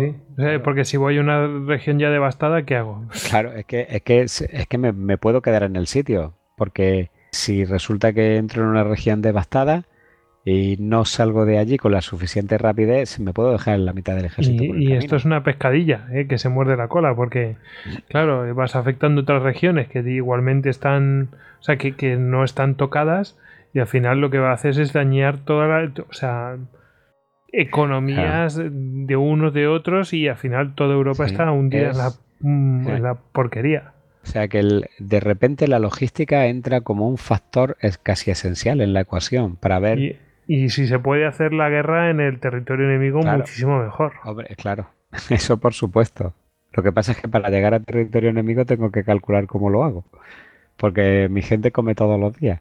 bueno, por supuesto hubo generales que cometieron eh, errores sonados porque no vieron venir esto de la logística, como el caso de Galas, el general imperial, o el, la contraparte española que combatió en Norlingen, que se, cargó dos ejércitos imperiales, uno en Lorena y otro en Dinamarca, que se, cuenta muy bien en el libro, y precisamente por no prever la cuestión logística y, de, cachondeo en la corte de Viena, lo apodaron el, destructor de ejércitos. o sea, destruía ejércitos simplemente por no, por no prever cómo, sin combatir a, los soldados, exactamente, sin combatir. Sin embargo, sí que hubo comandantes que destacaron en, en el dominio de este aspecto logístico y que lo vieron venir y que curiosamente fueron los grandes generales de su tiempo, como hombres como, como Banner, como Torstenson, como Turena, como Piccolomini, como Montecuccoli o como Mercy. Esto, esto ha tenido también más traca. Esto un poco me recuerda un poco a, lo de la a lo de la guerra barroca, ¿no? La, caracola de la caballería que, luego en siglos posteriores se mofarían mucho de este tipo de hacer la guerra cuando, cuando se demuestra técnicamente o, matemáticamente que es, más perjudicial que el choque. Pero bueno, en este caso pasa un poco igual. Los historiadores del siglo XIX tendieron a burlarse de la importancia con que se lo tomaron los militares del siglo XVII, esta cuestión logística, y pues así también en un poco de burla la denominaron estrategia de estómago. Y el, el, el kit de la crítica residía en que la mera subsistencia acababa sustituyendo a los objetivos de la guerra, algo que consideraban una drástica generación de, desde los tiempos de Gustavo Adolfo. Es decir, ya el objetivo no es el buscar el punto clave para ganar la guerra, sino voy a hacer la guerra donde puedan comer mis soldados, con independencia de cualquier otra cosa. para estos historiadores la verdadera estrategia se encuentra en la cometividad elegante de un Federico el Grande o de un Napoleón o incluso en el siglo XX, como ya vimos en el programa de Kiev, la poca importancia que le dio la Wehrmacht a la cuestión logística en la invasión de la Unión Soviética. Es decir, que no estamos hablando de, nada nuevo. Y Parece mentira, ¿eh? Que con esto, ¿verdad? Ahora sí que hacemos una conexión intersecular, ¿verdad? Entre siglos y nos damos cuenta perfectamente de, que esta gente no había aprendido nada eh, con el paso de los años. Bueno, la, la estrategia de la guerra de los 30 años difirió de la del periodo de, guerra en línea y del napoleónico en aspectos vitales. No hay mayor error que tratar de ver la, estrategia del siglo XVII a través del prisma y los, de, los conceptos napoleónicos. Y esto es algo que hacen muy a menudo estos historiadores del siglo XIX. Había diferencias notables en tamaño, en logística y en fortificación y estas diferencias condicionaban la forma en la que los generales del siglo XVII libraron su guerra. Los ejércitos de maniobra de 1618-1648, que son los de la Guerra de los 30 años, eran necesariamente menores que los del periodo 1660-1780, como del periodo 1790-1820, que es el de Napoleón. Un ejército típico de 1620 se componía de entre 20 y 25 mil infantes y 5 mil jinetes, en contraposición con los 50 100 mil del periodo de la guerra en línea y de los entre 100 y 200 mil del periodo napoleónico. En la década de 1640 lo habitual era que oscilasen eh, estos ejércitos de maniobra pues entre 10 y 20 mil infantes y 10 mil jinetes, y este límite superior, es decir, el de 20.000 infantes y aproximadamente 10.000 jinetes, es decir, 30.000 personas, este límite superior es logísticamente inflexible. O sea, mientras estamos hablando de que de napoleónico, estamos hablando de entre 100 y 200.000, es decir, un límite superior de 200.000, en la guerra de los 30 años estamos hablando de un límite inflexible de 30.000 porque aunque se podían lograr concentraciones más grandes, porque gente había y tú podías reunir un ejército de 80.000 si, si te ponías a ello, pero pero no podía hacerlo nada más que durante unos pocos días, quizá una semana, luego empezaban a pasar hambre. Era imposible mantenerlo a lo largo de un periodo más extenso. Esta menor escala tenía un importante impacto en las operaciones también. Y esa es la razón, y esto también es importante que mucha gente se hace muchas veces la pregunta, esa es precisamente la razón por la que países comparativamente pequeños como Baviera, Dinamarca o Suecia pudieran enfrentarse a las grandes potencias de Europa casi en términos de igualdad, precisamente por este límite inflexible superior. Como tú no podías mover por el campo nada que fuera mayor de 30.000 hombres porque no había eh, región que lo resistiese, pues, Yo te pues puedo hacer frente con un ejército del mismo tamaño. Cualquiera, cualquiera de estos pequeños reinos tenía el alcance de 30.000 hombres. Claro. Y esa es la razón por la que estados tan pequeños como Dinamarca, Suecia, las provincias unidas de, los primeros tiempos, o, incluso estados. Podían hacer frente a un imperio entero, claro. Podían hacer eh, frente a, con éxito a, un ejército imperial, a un ejército español o a un ejército francés. Ese es el motivo. Entonces, la, estrategia de estómago ofrece un enfoque de desgaste a largo plazo. Y esto hay que verlo, ¿no? Parece una tontería y los historiadores del siglo XIX se rieron de ello, pero de tontería no tiene nada. Es como consecuencia las batallas campales se hacen menos decisivas ya que la logística y la maniobra limitan las ganancias y las pérdidas. El objetivo de la estrategia es ganar la guerra, no impresionar a historiadores futuros con ostentosas victorias operacionales, Además, lo prolongado de la fase final de la guerra se debe sobre todo al equilibrio entre los oponentes, a la importancia creciente de las posiciones defensivas fortificadas, que se ve claramente como prácticamente todas las batallas de, la década de 1640, salvo Rocroi, son batallas donde priman las posiciones fortificadas, es decir, un ejército ataca y el otro está trincherado. Y bueno, también por supuesto a los reveses de la fortuna como en toda buena guerra lo que da más sentido aún a, una guerra de desgaste. El hábil empleo de, la estrategia de estómago permitió que hombres como Banner en 1637 o Piccolomini en dos ocasiones, en 1640 y 1645, evitasen una derrota cierta en un momento de gran debilidad. Y estas campañas se explican muy bien en el libro de Guthrie, es decir, tanto Banner en el, en el 37 como Piccolomini en el 40 y en el 45 se ven en un momento táctico determinado con un ejército muy reducido, amenazados por un ejército muy grande, en el caso de Piccolomini, por ejemplo, en el valle de Margental, pues eh, está prácticamente a tiro de un gran ejército francés, Piccolomini, con un ejército imperial relativamente pequeño, y eso podría eh, haber... Pues, Piccolomini no tenía eh, manera ninguna de, de, poder ganar una batalla campal, pero utilizó la estrategia de estómago. Entonces lo que hizo fue retirarse hacia el este para que los franceses se fueran metiendo cada vez más en un valle que no les podía dar de comer. Y en el momento en que los franceses no pudieron sostenerse más sobre el terreno, se tuvieron que retirar. Y eso les salvó la campaña a Piccolomini. Luego, aunque algunos se rían de la estrategia de estómago, realmente si se Ah, actuaba definitiva. con inteligencia era una estrategia muy efectiva, efectivamente. Era muy, muy efectiva. Normal. Para Napoleón era posible ganar una batalla decisiva y conquistar naciones enteras, eh, pues destacando pequeños cuerpos de ejército con la misión de bloquear las pocas fortalezas que se interpusiesen en su camino. Para Federico era posible, Federico el Grande me refiero, era posible conquistar una provincia con dos o tres asedios, pero eso que, que se ve tan fácil en esa época, eso nunca fue una opción para Tilly ni para Gustavo Adolfo, ni siquiera para la guerra de Flandes. Y, te digo por qué. Las posiciones fortificadas de, de, la Alemania de la Guerra de los 30 años eran formidables, pero más por el número que por su fortaleza. Es decir, eh, tampoco eran cosas del otro mundo. En Alemania, en Flandes sí, pero en Alemania eran, solían ser castillos medievales, no había apenas traza italiana, pero es que eran muchas, eran muchas, había muchísimas fortalezas. Cuando Federico el Grande invade Silesia, se le oponían alrededor de media docena de fortalezas y quizá hubiera una docena más en el resto de Austria. Cuando Napoleón invade Alemania en 1806, tenía por delante unas 25 fortalezas en todo el país y se trataban de, de plazas fuertes construidas con el modelo Vauban y con todo y con todos los arreos y realmente potentes. Pero claro, es que estamos hablando que un registro de 1648 ofrece a la alianza anti-Habsburgo no menos de 222 posiciones fortificadas con guarnición en Alemania. Es que no, no es lo mismo. Claro, es que y a eso, si añadimos las que había en Austria, en Baviera y en Sajonia, y, y en territorios neutrales, y las que incluso estuvieran más pequeñas, defendidas por, por milicia y fuerzas locales, el total se ponía en 400 o 500. O sea, es que es una diferencia abismal.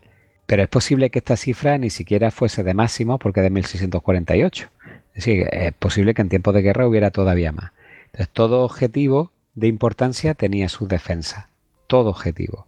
Entonces, cualquier intento de rebasar las la, la defensas enemigas al estilo de Napoleón, en la búsqueda de una retaguardia débil o inexistente, pues lo que hacía era precipitar al ejército al interior de una red de guarniciones hostiles sin disponer de provisiones o de una movilidad efectiva. Y esto ya va oliendo al teatro de Flandes y explica otras muchas cosas. Es decir, estaba pensando en lo mismo. ¿vale? Claro.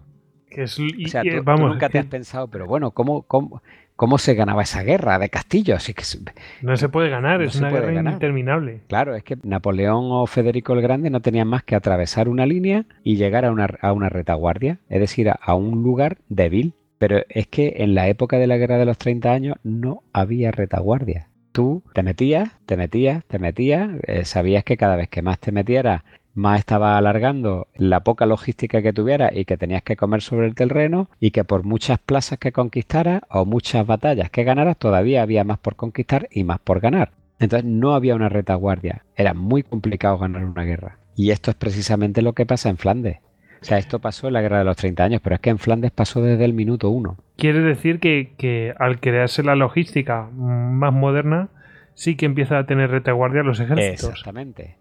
Y entonces ahí sí que les puedes atacar a su retaguardia y liquidar a los ejércitos, ponerlos contra las cuerdas, eh, que es lo que siempre se busca, bueno, lo que busca Napoleón, Federico el Grande y compañía.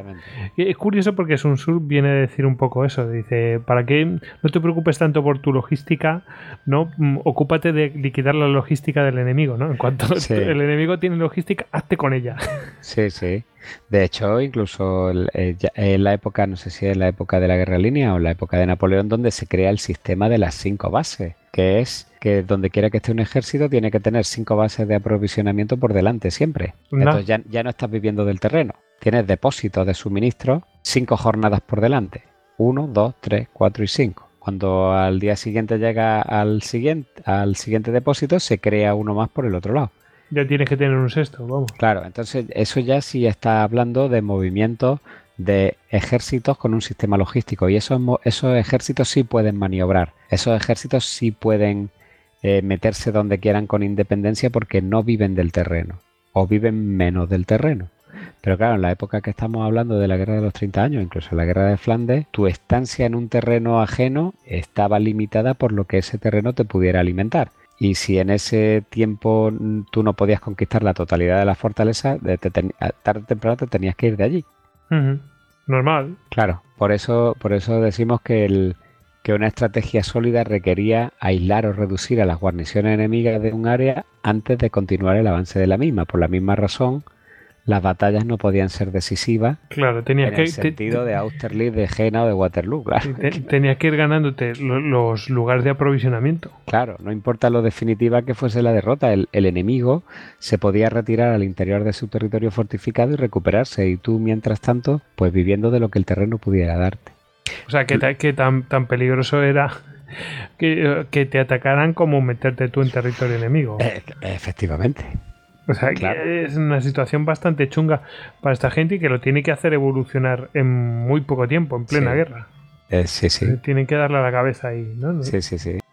Luego, otra de las características a las que ya hemos hecho alusión también eh, de este periodo tardío de la guerra es la disminución del tamaño del ejército, porque ya hay varios y además esto ya nos está dando la pista de que por fin se crea un nivel operacional aunque ellos a lo mejor todavía no fueran conscientes, pero a cuando Gustavo Adolfo eh, desencadena pues una docena de, ofensivas eh, en, una docena de frentes diferentes con pequeños ejércitos, lo que empieza a pulular por el territorio de Alemania es una guerra a nivel operacional, con muchos cuerpos de ejército, uno en Westfalia, otro en Bohemia, otro en el lago Constanza, otro aquí, otro allí, que van, que vienen, que se unen para luchar, que se separan. Entonces estamos atisbando también el nacimiento de, del nivel operacional en el arte de la guerra, que está entre el nivel estratégico y el nivel táctico. Otra característica... Este era el... Este era el, spoiler que tenía guardadito. Este era el spoiler, sí, efectivamente. Y además de que los ejércitos se hacen más pequeños, también cambia su composición. Los ejércitos grandes, como el de Gustavo Adolfo de 1632, se dividen en formaciones más pequeñas y logísticamente viables, en las que cada una libraba una guerra local en un teatro limitado, con escasas posibilidades de establecer una acción coordinada general. Es decir, era una guerra operacional, pero como todavía no lo sabían, no se coordinaban, eran elementos independientes. Aunque fueran cuerpos de ejército, cada uno eh, libraba la guerra en su sitio y se mantenía de lo que crecía en, el sitio donde estaba. Es verdad que Gustavo Adolfo intenta eh, coordinarlo todo y lo vimos en el, en el podcast anterior mediante mensajeros, pero esos mensajeros se demoraban dos, tres o cuatro días en llegar y aquello fue un imposible, un imposible categórico. Además, no solo eran más pequeños, sino que la proporción de la caballería en relación con la infantería se incrementó de forma radical. Esto es también un cambio sustancial que se va a producir en los ejércitos del segundo periodo de la Guerra de los 30 años. Hasta 1632 la caballería había permanecido relativamente estable en torno a un 20 o un 30% del total, pero a partir de 1635 esa proporción era ya del 50% y las proporciones crecientes de mosqueteros en relación con los piqueros y de la caballería respecto de la infantería fueron de la mano y acompañadas cada vez más de otros modos de combatir, como la llamada guerra pequeña, que es la, Kleine Krieg, la incursión, la emboscada, la escaramuza, el puesto avanzado, la exploración. Es decir, vemos, cosa que es también lógica por, por otra parte, porque claro, si vemos que los grandes ejércitos de maniobra se están digregando en cuerpos de ejército más pequeños que actúan localmente, es lógico inferir de eso que su proporción de caballería sea más grande, puesto que lo que busca es la movilidad. Y de ahí también es lógico inferir que si estás rehuyendo de las batallas campales, puesto que estos ejércitos son demasiado pequeños, a no ser que se unan con otros de, para librar una batalla campal, pues entonces esto se va a convertir en que en, una, en la guerra pequeña, que son eh, pues eso, las incursiones, las emboscadas, las escaramuzas, y, y, para todo esto, ¿qué es el elemento esencial que te hace falta? La caballería. Luego la infantería empieza a ser un punto sospechoso. Y caro poco rentable, etcétera, etcétera. Ah, se mueve poco, come mucho, todo el día arrastrando pica Y nosotros lo que estamos todo el día es de escaramuza, de emboscada, de me voy aquí, te vengo allí, que... Al final va, va adquiriendo cada vez mayor importancia el tema. De... O sea, parece que no, pero mm, mm, todo empieza a girar en torno al suministro. Eh, eh, en, suministro. Sí, sí, sí. Al suministro y a, y a, ese, yo creo, desgaste. Es decir, es tan, es tan difícil unir a dos ejércitos y a librar una batalla campal y que sea decisiva de verdad. o sea, que aunque la ganes de paliza. Claro, mm, se recurre a otros medios. Entonces, claro, la caballería ahí es preponderante y la infantería ya, pues deja. es un tío que anda poco, que arrastra un palo de. O sea, tenían que, tenían que. O sea, al final se está volviendo, o sea, como tú has dicho, ha degenerado todo esto a las formas más básicas de combate. O sea, de. Eh, y al final, mm, yo creo que los propios generales mm, tenían claro de, bueno, aquí ganará alguien por desgaste, pero si no, ¿de qué? Sí, sí. Además, incluso en las grandes batallas, cuando se dan, que son pocas, pero a ver las hay, habrá unas cuatro, cinco, seis grandes batallas todavía hasta que acabe la guerra, también se observa la creciente importancia táctica de la caballería, ya que en los desenlaces son determinados, en la mayoría de ellas, por, por las alas de caballería, prácticamente debido a estos cambios, en Rocroi, por ejemplo, es uno, es uno de los grandes casos donde se ve que son las alas de caballería las que finiquitan la batalla. Así que, bueno, eh, debido a estos cambios, las repercusiones estratégicas pues, fueron todavía más allá. Por ejemplo, los asedios eran un asunto casi exclusivo de la infantería. La caballería servía pues, de patrulla por los alrededores, de, para servir de pantalla, de las líneas de asedio, etcétera. Pero, pues bien, con el declive de la infantería, tanto en efectivos como en proporción, ¿qué es lo que va a pasar? Pues que la capacidad de un ejército para reducir una fortaleza también se va a ver considerablemente mermada. De hecho, los asedios se convirtieron en operaciones low cost, tal cual, de, si lo comparamos con lo que habían sido con anterioridad. Entonces, por ejemplo, pues se llevaban a cabo mediante asaltos frontales en lugar de realizar una aproximación sistemática de trincheras y fortificaciones y los puestos avanzados pues tendían a reemplazar a las líneas de asedio. Intentaban, eh, pero eso mm, mm, aquí claro dirá la gente, bueno, oye, pero eso a lo mejor en costes con hombres sale más caro. Mm, bueno, y, y, estar varios meses metido ahí en trincheras y tal, a lo mejor no sale tan caro. No lo sé. Claro, es que las dos cosas salían caras. Pero es que llega un momento en que, en que es que son los ejércitos son tan pequeños y tienen tan poca infantería, la mayoría es caballería, que es que no pueden hacer un asedio. Se tienen los conocimientos para hacerlo, pero no lo, no lo pueden llevar a cabo. Entonces la única manera es lanzar un asalto por saber si pillan por sorpresa a la gente en los muros de alguna manera, claro. Y en cuanto veían que había cierta resistencia, pues se piraban. Decían, bueno, dejémoslo para otra vez. Claro, entonces el, todo esto hace que en esta época los ejércitos, que ya hemos visto que son nuevos y más pequeños, obtuvieran unos resultados muy pobres en lo que respecta a los asedios, salvo en Flandes, porque Flandes siempre fue un caso aparte. Te hago, te hago una pregunta. Has dicho cuatro o cinco batallas decisivas, o sea, batallas eh, importantes, sí. importantes, eh, en lo que resta de guerra. ¿Cuántos años restaban de guerra? ¿Diez años? Sí, eh, sí, porque la última batalla creo que en 1647, pues unos 10 años, sí, 10, 11 pues, años. increíble, salimos a prácticamente eh, batalla por, cada dos años. Sí. Es lo que estabas explicando. Es que era tan difícil unirlos. Cuando explicaba las primeras batallas, creo que era la de la eh, eh, de la de Alsacia, y yo veía que continuamente estaban intentando rehuir, rehuir. Digo, joder, pero macho, en esta época era así. Y, es que era muy difícil. Cuando no estaban claras las cosas, ah, pues os rehuían la batalla y se acabó. ¿Te acuerdas? El que hablamos de Alsacia-Norlingen. Claro que todo eran batallas fallidas, llegaban los españoles, los otros levantaban el campo y se iban y, estaban todo el rato persiguiéndose. Efectivamente, esa es la, ese es el nivel operacional de la guerra, de pequeños cuerpos de ejército que están pululando por todos lados y... Y, es un poco... Y van así, como hemos visto, de escaramuza, de emboscada, pero no se atreven a plantar una batalla campal. Hasta es que desmoraliza, ¿no? Porque... Ah. Yo digo, pero bueno, pero a ver si ahora ya sí que sí se pelean, no sé. Sí, sí. Bueno, por, por, poner ejemplos, por ejemplo, Tilly en la primera parte, en 1631, reduce o toma Leipzig, que es la capital de, de Sajonia, en menos de una semana.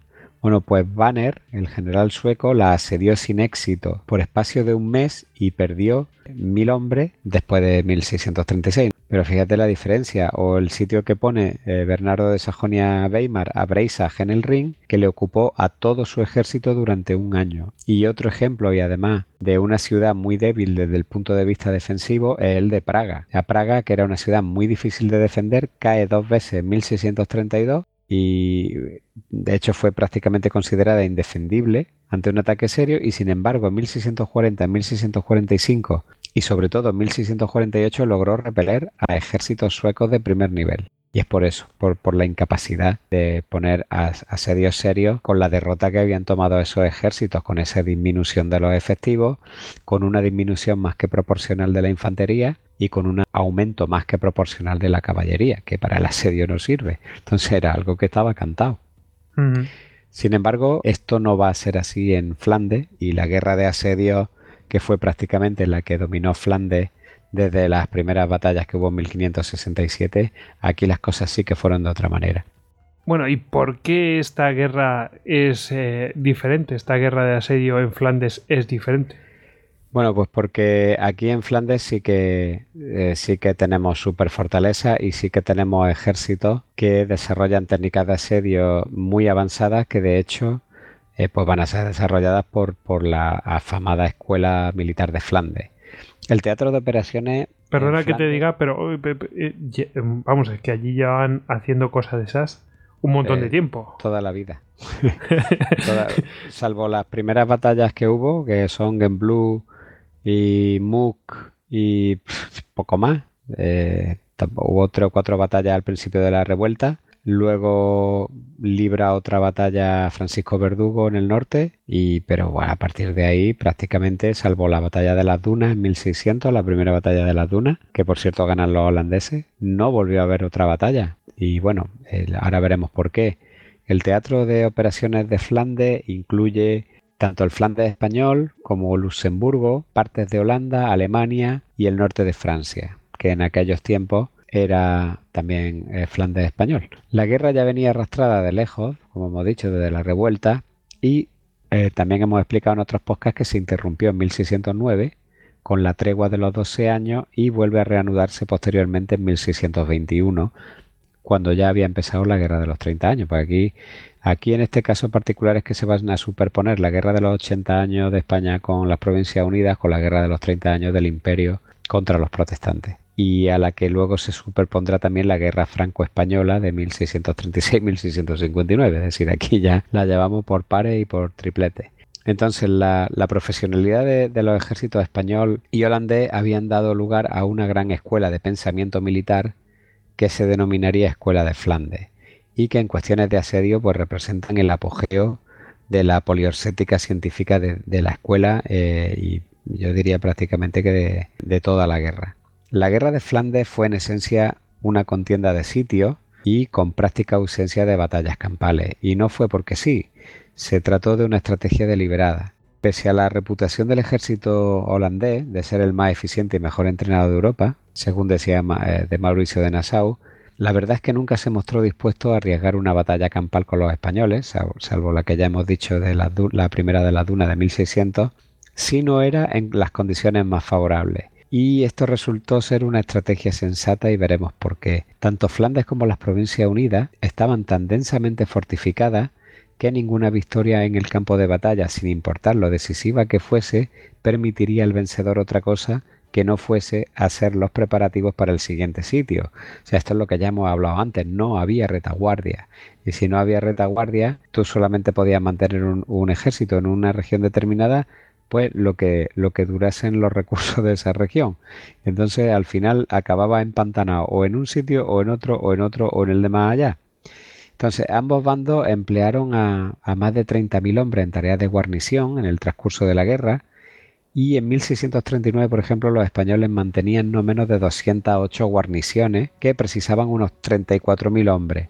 De igual modo, los holandeses debieron de haber mantenido alrededor de 100 posiciones también o 100 plazas y de todas estas solo un par de docenas eran realmente super fortalezas comparables al posterior estilo de Vauban y estas eran pues ciudades como Breda, como San Ertogenbosch o Bois-le-Duc o Bolduque que tres nombres tiene, o Maastricht, o Amberes, o Jülich, que eran eh, plazas fuertes que contaban con grandes guarniciones de entre 1.000 y 5.000 hombres, es decir, esto a este nivel no lo hemos visto en Alemania. Y pequeños ejércitos, pequeños ejércitos metidos dentro de, esas fortalezas. De, esas que... fortalezas que son realmente impresionantes. ¿eh? Sí, sí. De hecho, hoy en día alguna que otra todavía se puede ver por ahí o lo que queda y son realmente impresionantes y protegidas por numerosos elementos fortificados exteriores y, incluso por anillos de fuertes secundarios. Ahí había dinero, ¿eh? Sí, sí, bueno, había, claro. Que la gente de, las ciudades de allí se gastaba el dinero en eso, me, sí, sí, si no tengo mal entendido. Sí, sí.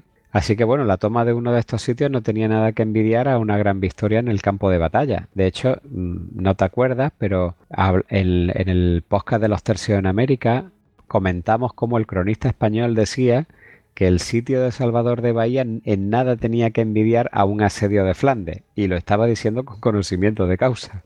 Es decir, no era un hablar por hablar, estaba realmente comparando eh, con una cosa que ahora mismo pues estamos viendo que era realmente seria. Incluso la, toma de, una plaza de tamaño medio, que, que pudiera estar defendida por entre 300 y 600 hombres y unas pocas fortificaciones exteriores eh, constituía una, importante ganancia. Incluso había sitios que a lo mejor tenían solo guarniciones de, de 7, 8, 9 o 10 hombres y que se dio el caso de que llegaron a retrasar a ejércitos enteros durante algún que otro día. La guerra hispano-neerlandesa se divide claramente en dos fases eh, durante el periodo de la Guerra de los 30 años que sería la ofensiva española, que va de 1621 a 1625, en la que hasta, que se toma Breda, en la que realmente las Provincias Unidas lo pasan muy mal y están a punto de perder la guerra, y la ofensiva holandesa que van a, venir entre 1626 y 1634, que con Norlingen pues eh, paran, aunque luego se van a unir a Francia para terminar de hacer el sándwich y de, y de doblegar a España. Bueno, en ambos casos el patrón habitual fue el de abrir la temporada de operaciones en mayo y acabarla en octubre, aunque si había un asedio pues se podría alargar un poco más hasta entrado el invierno. El ejército más grande y mejor financiado, fuera cuando fuera, en la campaña que fuera, del año que fuera, asumía la ofensiva de la campaña, mientras que la fuerza más débil trataba de obstaculizar los movimientos con posiciones defensivas, con incursiones, con diversiones, etc. Es decir, esto iba a depender mucho, pues básicamente de si, en el caso español, de si había llegado la flota de India o no y había dinero fresco para montar un ejército con el que pasara la ofensiva. lo de siempre. O si los estados generales, eh, si Federico Enrique o si Mauricio de Nassau había logrado convencer a los estados generales para que librasen partidas adicionales de presupuesto con los que poder montar un ejército grande ese año para... Eh, entonces de esto dependía quién asumía cada año la ofensiva. Y además es bastante gracioso porque una vez se la asumen uno y otra vez se la asumen otro, dependiendo de quién es el que tiene ese año la pasta, ¿no? otra característica interesante es que eh, en esta guerra particular de Flandes, ambos bandos compran la mayor parte de su alimento a contratistas y se recurre también al transporte fluvial en barcaza. Y esto hace que la situación logística sea mucho mejor que la de Alemania. Un hecho diferencial respecto de las operaciones de Alemania de la Guerra de los 30 años es que tanto los comandantes españoles como los holandeses siempre trataron de librar una guerra de caballeros y hubo un escrupuloso respeto a las leyes de la guerra y una garantía de la mayor protección posible para los no combatientes. La devastación, tan común en Alemania, en Flandes era una cosa realmente rara y ambos bandos concibieron la guerra como un conflicto de objetivos limitados en el que cada operación formaba parte de las interminables negociaciones que había en curso. Un patrón que luego adquiriría también la guerra de los 30 años en su en sus estadios finales. Hombre, también te digo, también te digo, eh, claro, es que podían hacerlo. es que en Alemania no tenían, es decir, estaban mm, surtidos de más, eh, pues de víveres y de otros mm, otro tipo de logística, porque podían hacer un, transporte con barcazas, es decir, podían nutrirse de, pues de, ese tipo de cosas, pero eh, donde no se podían, pues claro, se tenía que rapiñar. Claro. Sí, pero bueno, aquí, de hecho, hay en, el asedio de Maastricht que por un golpe de mano eh, los holandeses logran llegar al Mosa y meterse en Maastricht y los españoles no les da tiempo a reaccionar, pues los españoles contratan en ese momento al cuerpo de ejército imperial que había en Westfalia, que era de Pappenheim, y Pappenheim va a Maastricht y bueno, lo, empiezan los alemanes a hacer barrabasadas en Maastricht y, los suecos y los perdón y los holandeses diciendo bueno esto qué es pero este, y lo, mandan de vuelta. Esto no es a lo que estamos acostumbrados y los españoles efectivamente lo mandan de vuelta. Madre mía. Pues pobres alemanes porque 30 añitos de guerra sí macho. Pues sí. Pero bueno este patrón es importante no es verdad eh, España y Holanda siempre estuvieron en negociaciones y entonces simplemente viendo cómo iba la campaña militar, pues las negociaciones cambiaban de un lado o de otro o uno u otro tenían más fortaleza para imponer sus posiciones. Y esto es un modelo que va a, acabar pasando en la Guerra de los 30 años, sobre todo a partir de 1940, perdón, 1642, 1643. A partir de ahí, en todos los años eh, que ya estaba eh, abierto el Congreso de Westfalia, pues eh, según, la, según iban iban siendo las batallas, los asedios, las conquistas, etcétera, pues eso iba incidiendo en, eh, lo que las distintas delegaciones eh, exigían, demandaban o, cedían en, la, en, el curso de, las negociaciones. De hecho, el, último asedio de Praga, que es en 1648, los suecos eh, saben que se va a firmar, porque además en el mes de octubre saben que ya se va a firmar y saben que tienen unos pocos días para tomar Praga y si quieren saquearla y los habitantes de Praga saben que tienen unos pocos días para poder defenderla y hay, hay una lucha enconada y llega corriendo un mensajero diciendo que ya se ha firmado la paz y los suecos solamente se quedan en la Malestrana, es decir, en la parte de la catedral, pero no logran cruzar el río, no logran cruzar el puente de Carlos para entrar a la, a la Staremesto, que es la, la ciudad antigua. Y se conformaron. Claro, a ver, ya habían firmado, llegó el mensajero diciendo que se había hecho la paz, pues ahí se tuvo que quedar el asedio. victoria por, mm. parte, por parte de los eh, habitantes de Praga. Sí, sí. Victoria estratégica, ¿no? sí, sí. De todas formas, eh, mm, a ver, la guerra se inició allí, desde, allí en Praga, ¿no? Ah, sí, claro. Allí, ah, o sea, allí empezó y allí acabó. Curioso, ¿verdad? Sí, sí. Bueno, ahora si, si quieres nos metemos ya concretamente en cuáles eran esas famosas operaciones de asedio. Venga, vamos. En qué consistían. Y realmente eran muy laboriosas. Eh, con este sistema, la fuerza de socorro, es decir, cuando se iba a poner sitio a una plaza, normalmente el contrincante mandaba una fuerza de socorro a liberar la plaza. Bueno, pues esta fuerza de socorro o bien debía ser derrotada o debía ser alejada de la fortaleza objetivo el tiempo suficiente como para que el ejército sitiador pudiera acometerla.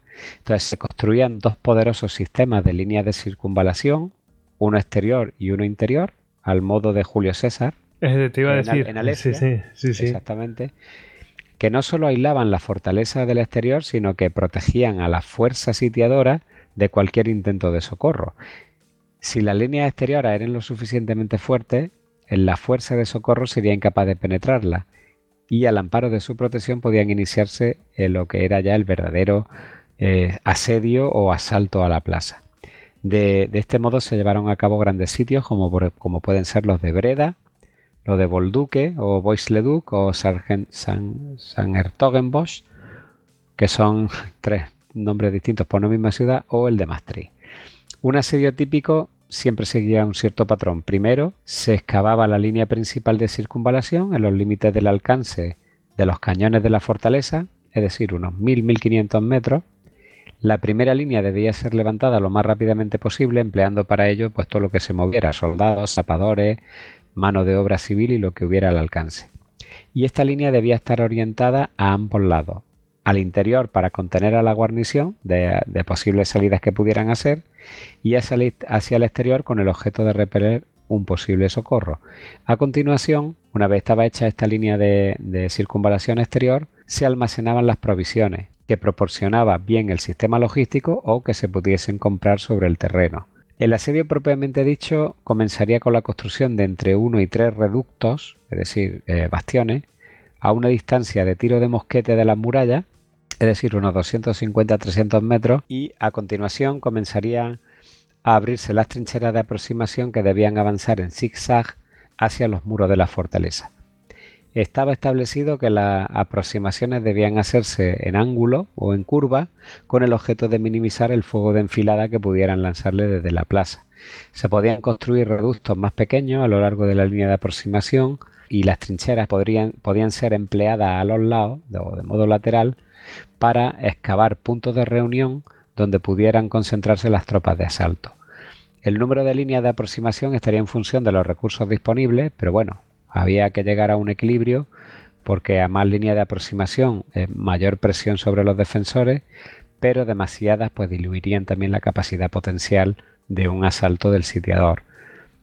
Esto es curioso, las baterías de, de, cañones gruesos y de medios cañones, es decir, de cañones de 48 y 24 libras, se empleaban en los reductos o en plataformas principales, pero su misión primordial era la de prestar fuego de cobertura. O sea, por extraño que pudiera parecer, su cometido no era el de abrir una brecha en los muros, sino el de silenciar los cañones de la fortaleza y eh, suprimir el fuego de los posibles mosqueteros que hubieron en los muros. ¿Se te ocurre por qué? Mm, no sé, no sé. Vale, pues es que las fortalezas en los Países Bajos estaban construidas en su mayoría de tierra y entonces eran más resistentes al fuego de cañón que las fortalezas mm. de Alemania o de Francia que estaban construidas con mampostería. ¿Por qué? Pues porque las, las balas de cañón se incrustaban. Sí, sí, sí. Y quedaban, o sea, no rompían, sino que quedaban ahí. Claro, eran Con la tierra aguantaban muchísimo mejor y el impacto absorbía mucho mejor el impacto de la energía. Eran meros terraplenes eh, en forma de estrella, en una traza italiana. Entonces el cañón no, no es efectivo contra eso. Y tendría que buscar otra, otra forma, claro. Exactamente.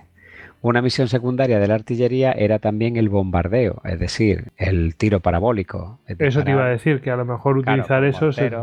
Disparar al interior de la ciudad con la intención de o causar baja o de iniciar incendio o mm, de aterrorizar a la población.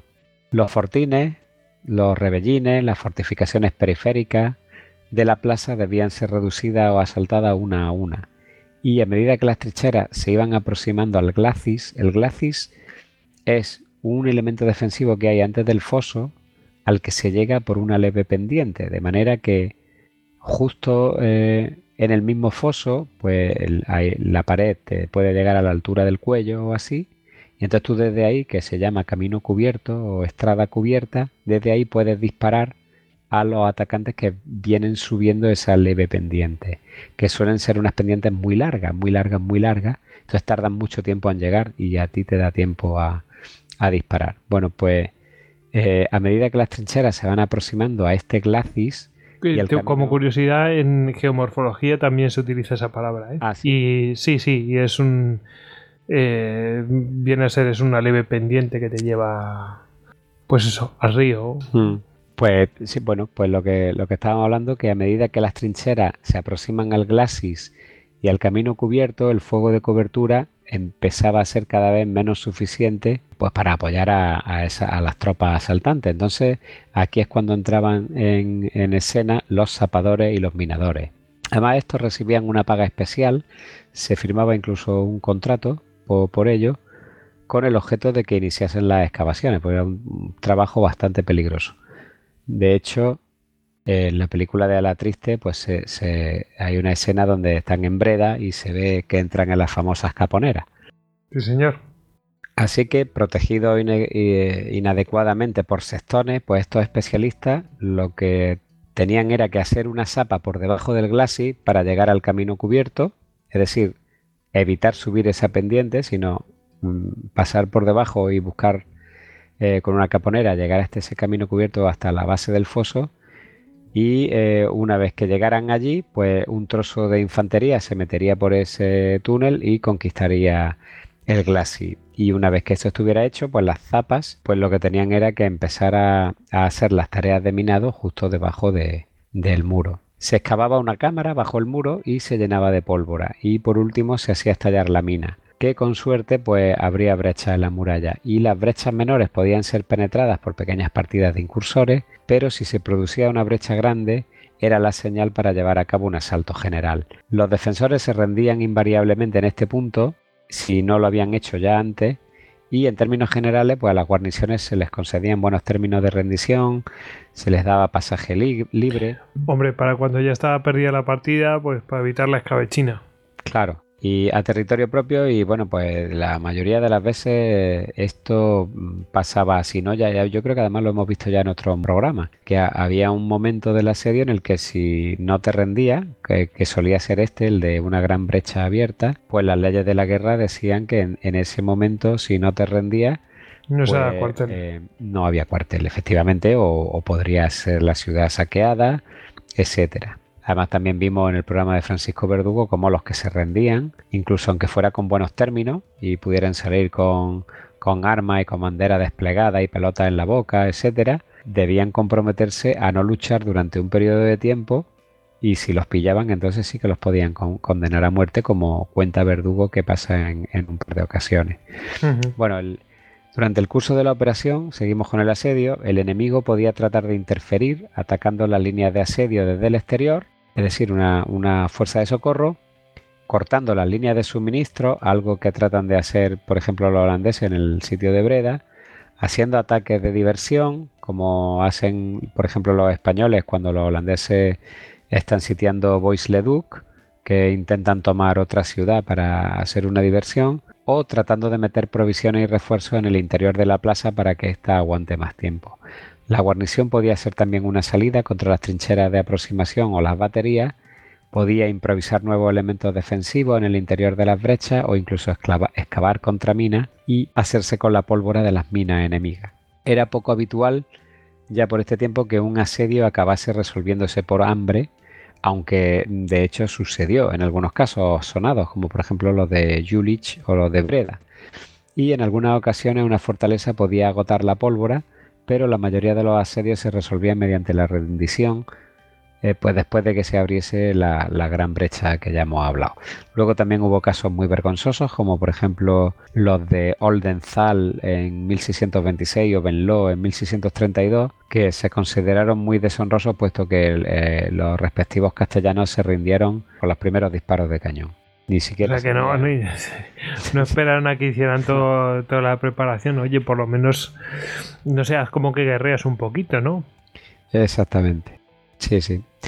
Bueno, pues con esto ya hemos visto también la estrategia, un poco cómo evoluciona la estrategia a nivel macro, con esa guerra de estómago, con, con el componente logístico, con la disminución de los ejércitos, con, con la pérdida de, de importancia del infante piquero, con la ganancia de importancia de la caballería, con el predominio de escaramuza y emboscada y guerra de asedio respecto de, las batallas campales. Y con eso ya hemos dado una vista muy grande. Como vamos a hablar también de Rocroi, yo me, gustaría hablar también de, un nuevo invitado al programa, que es el ejército francés, porque del sueco ya hemos hablado, del español ya hemos hablado, del imperial ya hemos hablado pero del francés todavía no. Y si queremos hablar luego de Rocroi, pues no nos vendría mal ver qué era lo que se cosía en el interior de Francia, ¿no? ¿A ti qué te parece? A mí me parece perfecto. Eh, vemos el ejército francés y ya después nos metemos en la propia batalla, porque claro, mm, a los tercios ya los conocemos. Pero, ¿cómo era el ejército francés en ese momento?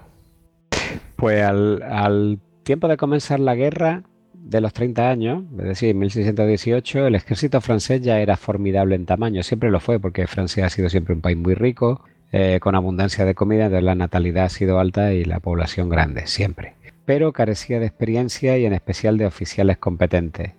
Con el tiempo aparecieron generales con talento como, como son Gebriant, son Turena, Condé, pero la inferioridad cualitativa persistió durante todo el periodo. Y esto pues también eh, viene muy influenciado pues, por, por todas las la guerras de religión que asolaron Francia a finales del siglo XVI y principios del siglo XVII, donde prácticamente no existió en la, escena internacional.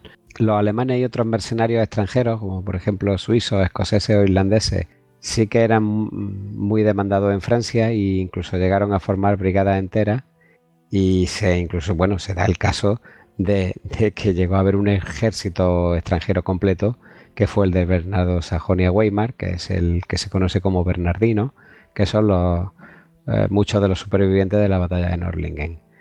Eh, por ejemplo, el ejército de Alemania de Turena estaba formado en buena parte por elementos ex-bernardinos, es decir, cuando muere Bernardo de Sajonia-Weimar, él deja en su testamento que el ejército se rife al mejor postor y resulta que el mejor postor es Richelieu, pero no por nada, sino porque España y el imperio no, no pujan, que también es curioso porque podían haber pujado aunque fuera algo para que a Richelieu le saliera más caro, pero, pero ni por eso.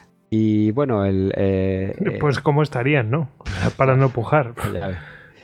No, vaya a ser, no vaya a ser que acepte la, propuesta. Sí, sí, sí. Y te metan, sí, sí. Por ejemplo, el, ejército de Alemania de Turena estaba formado en buena parte por elementos bernardinos y fuertemente influenciado por el sistema sueco, mientras que los ejércitos del frente de Flandes pues siguieron todavía la práctica holandesa hasta épocas muy tardías como en Rocroi, lo cual da, da a entender que la falta de solidez doctrinal que había en el ejército de Francia cuando el ejército del Ring estaba más influenciado por los suecos y el ejército de Flandes estaba más influenciado por la, por la escuela de Mauricio de Nassau. La infantería francesa imitó con detalle las prácticas sueca y holandesa, es decir, un batallón de 6 u 8 en fondo, con una tercera parte de pica y dos terceras partes de tiradores. El arcabuz de llave de mecha va a ser el arma predilecta. El regimiento tenía unos efectivos sobre el papel de, de 1.200 hombres encuadrados en 12 compañías de 100 hombres cada una aunque en la práctica, como sucediera en todos los regimientos y tercios de todos los países de Europa, osciló entre los 500 y los 1000 efectivos. Y luego los, regimientos de infantería franceses se dividían en, cuatro clases, eh, a ver si lo digo bien. Estaban los vieux, es decir, viejos. Luego estaban los petit vieux, que son los veteranos, no llegan a ser los crack o los veteranos de élite, pero sí tienen ya cierto grado de veteranía. Sí, pero son senior. Exactamente. Luego están los regimientos comunes, que son regimientos que se levantan para el momento, y los regimientos extranjeros. Los view. O sea, los comunes se verían como, como los bisoños, ¿no? Eh, sí, pero que se, se, levantan y se disuelven. O sea, se levantan para una campaña y luego se disuelven. Sí, o sea que fiabilidad poca, no son profesionales. Poca, exactamente. Entonces los, los, viejos, estaban encuadrados en siete regimientos que databan de antes de 1587. De hecho, estos son los, estos son los famosos mosqueteros, D'Artagnan, Athos y Porto. Mosqueteros de, mosquete, vamos. Claro, esto, pues digo para que, para que se imagine, ¿no? ¿Quiénes eran los views? ¿Quiénes eran los, los viejos, los veteranos, los regimientos que se La élite. La élite, pues eran los mosqueteros, o sea, los tres mosqueteros. Y estos estaban encuadrados en siete regimientos, como he dicho, que databan de fecha tan atrás como 1587, eran considerados la élite y se trataba de unidades permanentes y de mayor tamaño que los regimientos ordinarios. Un regimiento ordinario estaba integrado por unas 12 compañías de 100 hombres cada una y eran organizaciones temporales destinadas al servicio durante cortos periodos de guerra. Además podían ser levantados y disueltos según la necesidad. O sea que estos eran cascarillas. Generalmente eran levantados en propiedad por nobles, en atención a, o como regalo del rey, o de modo muy parecido a los regimientos de emprendedores militares que había en Alemania. Sin embargo, los, petit vieux, los veteranos Mm, junior, digamos, eran regimientos temporales que habían sido convertidos en permanentes. O sea, en el momento en que un regimiento temporal, por alguna causa, la que fuera, era convertido en permanente, automáticamente se convertían en soldados veteranos de grado de petit vieux. Este avance en el estatus se simboliza mediante la entrega de una bandera especial que es la, famosa drapeau, drapeau, ¿no? que se escribiría los, regimientos extranjeros se situaban entre los petit vieux y los temporales, es decir, los temporales son los últimos. Los más apreciados entre los regimientos extranjeros eran los suizos, pero también hubo escoceses e incluso irlandeses. Y luego ya venían los alemanes que en todos lados tenían siempre bastante mala fama.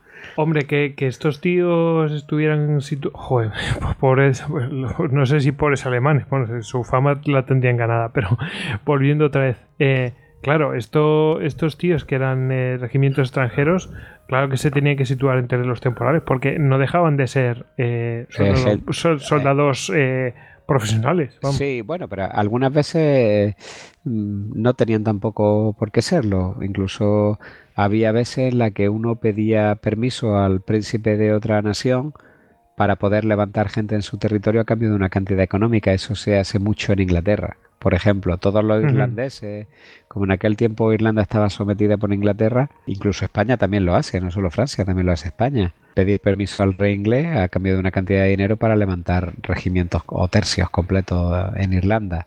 O incluso los suecos lo hacen con los escoceses. Hay un montón de regimientos escoceses en el ejército sueco. Luego también hubo otras unidades extranjeras como por ejemplo italianas, lorenesas, polacas, valonas, corsas, grisonas de los Alpes y llegó incluso a haber húngaras y croatas. O sea, también en aquel tiempo estaba el mercado y, tú acudías al mercado y contratabas pues, prácticamente lo que, lo, que, lo que hubiera y de la procedencia que fuera. Los regimientos de, infantería francesa padecían generalmente escasez de efectivos, en general en las unidades temporales, aunque esto es algo ya dicho generalizado a, todo el mundo, y a menudo solo disponían de unos 720 hombres cuando se levantaban.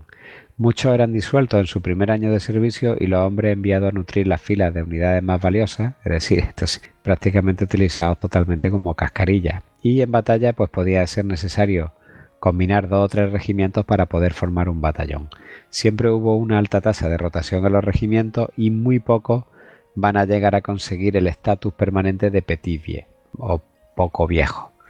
Parece que la mayoría de los franceses mantuvieron el batallón de infantería de 10 filas de profundidad, es decir, algo más denso que el, el gustaviano, quizás se parezca más al de Mauricio o al de Wallenstein, hasta 1647 aproximadamente y a partir de ahí se reduce a 8 en fondo, quedando en 5 en fondo durante la, de, la, década de 1650. Es decir, aquí ya a partir de 1650 sí que tenemos un batallón que es muy muy estrecho y que ya es muy lineal.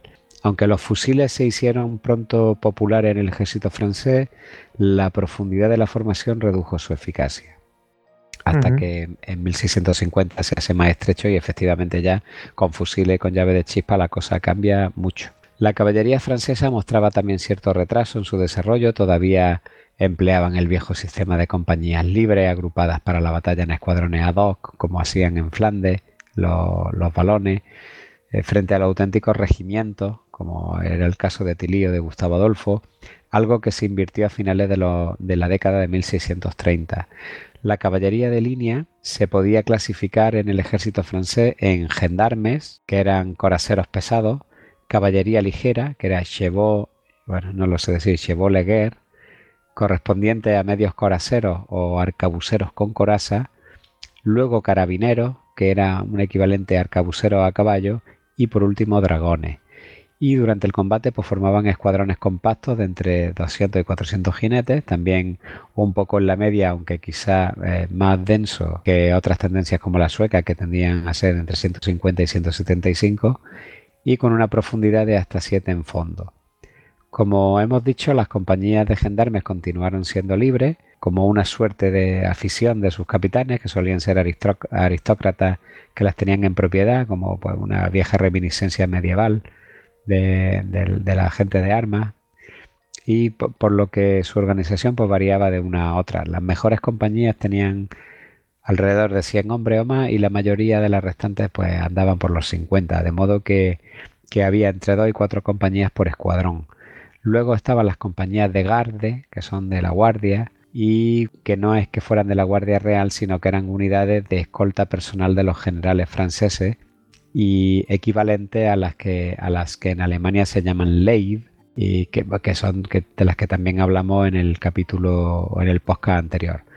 Parece que estas eh, contaban con entre 100 y 200 hombres y podrían formar un escuadrón propio o combinarse con, con las compañías de gendarmes. Luego la, caballería ligera, la caballería leger o chevaux leger, estaba encuadrada en 12 regimientos de 7 compañías cada uno, más un regimiento de carabineros en mayo de 1635, a los que se añadieron otros 11 regimientos ese mismo septiembre, aparte de los 16 regimientos del ejército bernardino, lo que formaba para ese año de 1635 40 regimientos de caballería. Para 1638 esta se reorganiza en 36 regimientos de 8 compañías de caballería ligera y una de carabineros que se utilizaba para las escaramuzas y hubo además 25 regimientos extranjeros adicionales, incluido los del ejército bernardino. Es decir, en 1638 ya tenemos 61 regimientos de caballería. En tres años había, está bien, ¿no? había 21 regimientos de caballería más, lo que está en consonancia también con, esta evolución que hemos hablado antes de una disminución de la infantería y eh, un, un aumento más que proporcional de las unidades de caballería. El grado de rotación de los regimientos de caballería era bastante menor que el de la infantería y en batalla se esperaba que estos regimientos aportasen entre dos y tres escuadrones de 200 sables cada uno. A los jinetes franceses en realidad no se les llega a tener nunca en alta estima hasta después de Rocroi en 1643, al igual que, por ejemplo, pues como la caballería sueca, pues, eh, regimientos como el de Smaland o, Gotland eh, Occidental, que ah, tenían una reputación por, todo lo alto, eran la caballería finlandesa del ejército sueco, era la élite y la mejor de Europa, pues sin embargo los franceses no se les tuvo en estima hasta que se los ganaron en, en Rocroi. Como submontores suecos, los franceses empleaban también cañones regimentales de 3 libras para apoyar a la infantería, aunque después de 1643 se observa un cambio a piezas más pesadas de 4 y 8 libras, con lo cual estamos otra vez lo mismo que hemos hablado anteriormente y en la segunda batalla de Norlingen, que fue en 1645, los cañones pesados dificultaron el avance de la infantería. Así que esto hubiera sido un anatema para Gustavo Adolfo. Yo aquí parece ser que hay una pequeña regresión. En cuanto a la dimensión logística, al igual que los holandeses y los españoles, pues los franceses copiaron su sistema y trataron de suministrar pan, pan de munición a sus tropas mediante contrato, pero entre las deficientes prácticas financieras, la descuidada administración y las dificultades de transporte, la verdad es que los resultados fueron eh, muy deficientes y una vez fuera de sus fronteras y a menudo incluso dentro de su propio territorio, los franceses dependieron del abastecimiento local por, estas contribuciones o estos impuestos o directamente por, por el saqueo, lo que claro, obviamente escandalizó a sus aliados holandeses en varias campañas que estuvieron juntos contra los españoles en estos últimos estadios de la guerra, en las que se, se libraron en, suelo del Flandes español y claro, eh, los holandeses que eran un ejército profesional veían llegar a esta gente que venían medio muertos de hambre, saqueando todo lo que pillaban y bueno, en una de las ocasiones incluso son los propios holandeses los que tienen que embarcar al ejército francés en la flota holandesa y llevarlo de vuelta a Francia porque porque era lo único que sabían hacer, saquear, no, no, no, no podían no, no, no vengáis a ayudar más. que llevarse a la boca, pero claro, tampoco estaban ayudando mucho pues, en, joder, pues, la pues, campaña. ¿Para qué quieres números y después no te... Sí, sí, lo, lo único que se dedican es a buscar qué comer, pues oye, para mm. tener muertos de hambre, ¿no? Claro.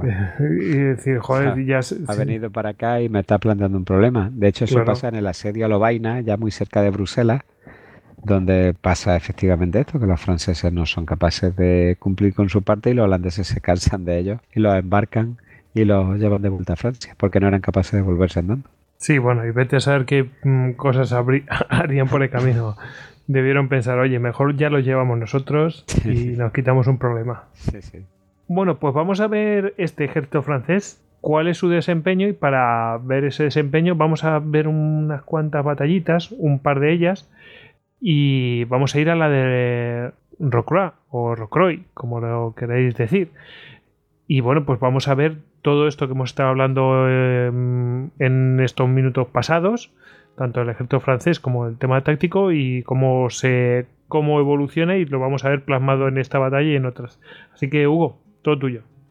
Sí, bueno, yo voy a hablar de la batalla de Rocroi porque no, no sé pronunciar el francés, así que para eso tendríamos que tener aquí a ver a Mendy. Exacto, así que yo, como lo escucho de ambas maneras, pues lo decimos, oye, menos mal que no es la batalla de... Bueno, después tenemos una alemana, mejor me callo.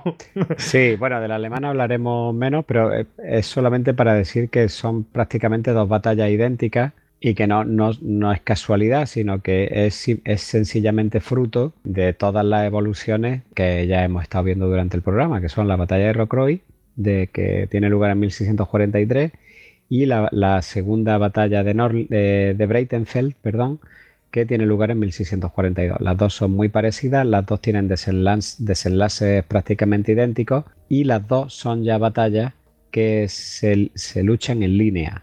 Ya no estamos hablando, bueno, estamos todavía en plena evolución, pero se adivina más la línea que el típico damero de, la, de las unidades de los cuadros masivos que había habido en la primera parte de la, de la Guerra de los 30 años.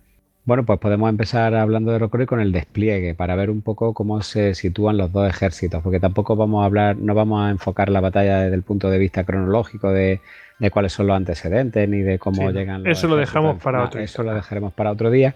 Vamos a ir a pura, puro y duro a, a cuáles son los planteamientos tácticos y cómo se resuelve la batalla.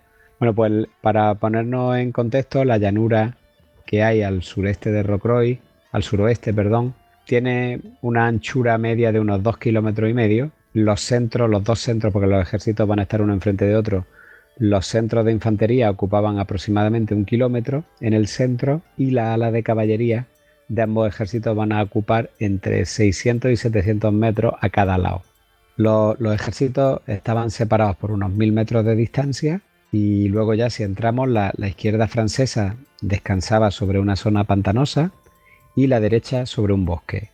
Y el centro de infantería de, Condé, del duque de Enghien, pues estaba compuesto por dos escalones de infantería a los que seguía una pequeña reserva de caballería e infantería. Y luego estaba el segundo escalón, unos 200 metros más atrás, y la reserva a unos 300 y pico metros detrás del segundo escalón. Es decir, tenemos tres escalones en profundidad, aunque el primer escalón tiene una reserva de infantería y caballería.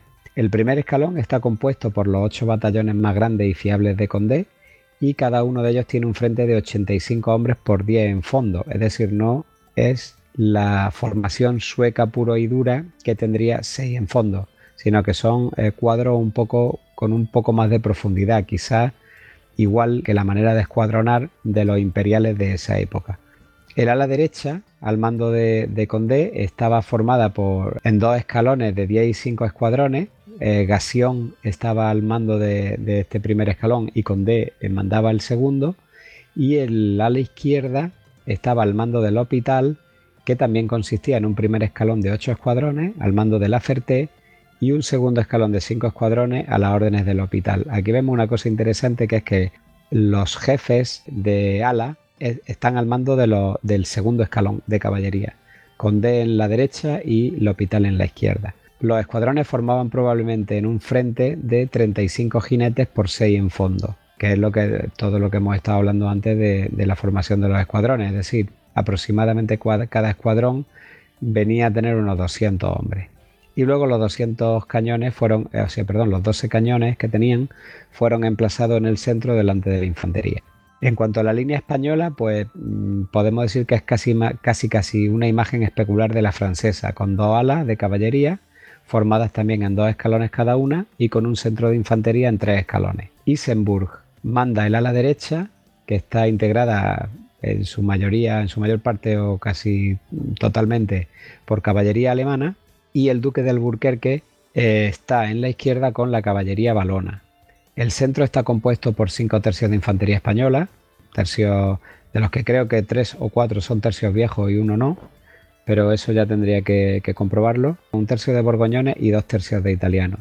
Visconti se situaba en el extremo derecho, o sea, si tenemos la primera línea, en el extremo derecho está Visconti con su tercio, a él le sigue Velandia y a continuación vienen los otros cuatro tercios españoles, luego el borgoñón, y eh, con Strozzi ya en, el extremo izquierdo.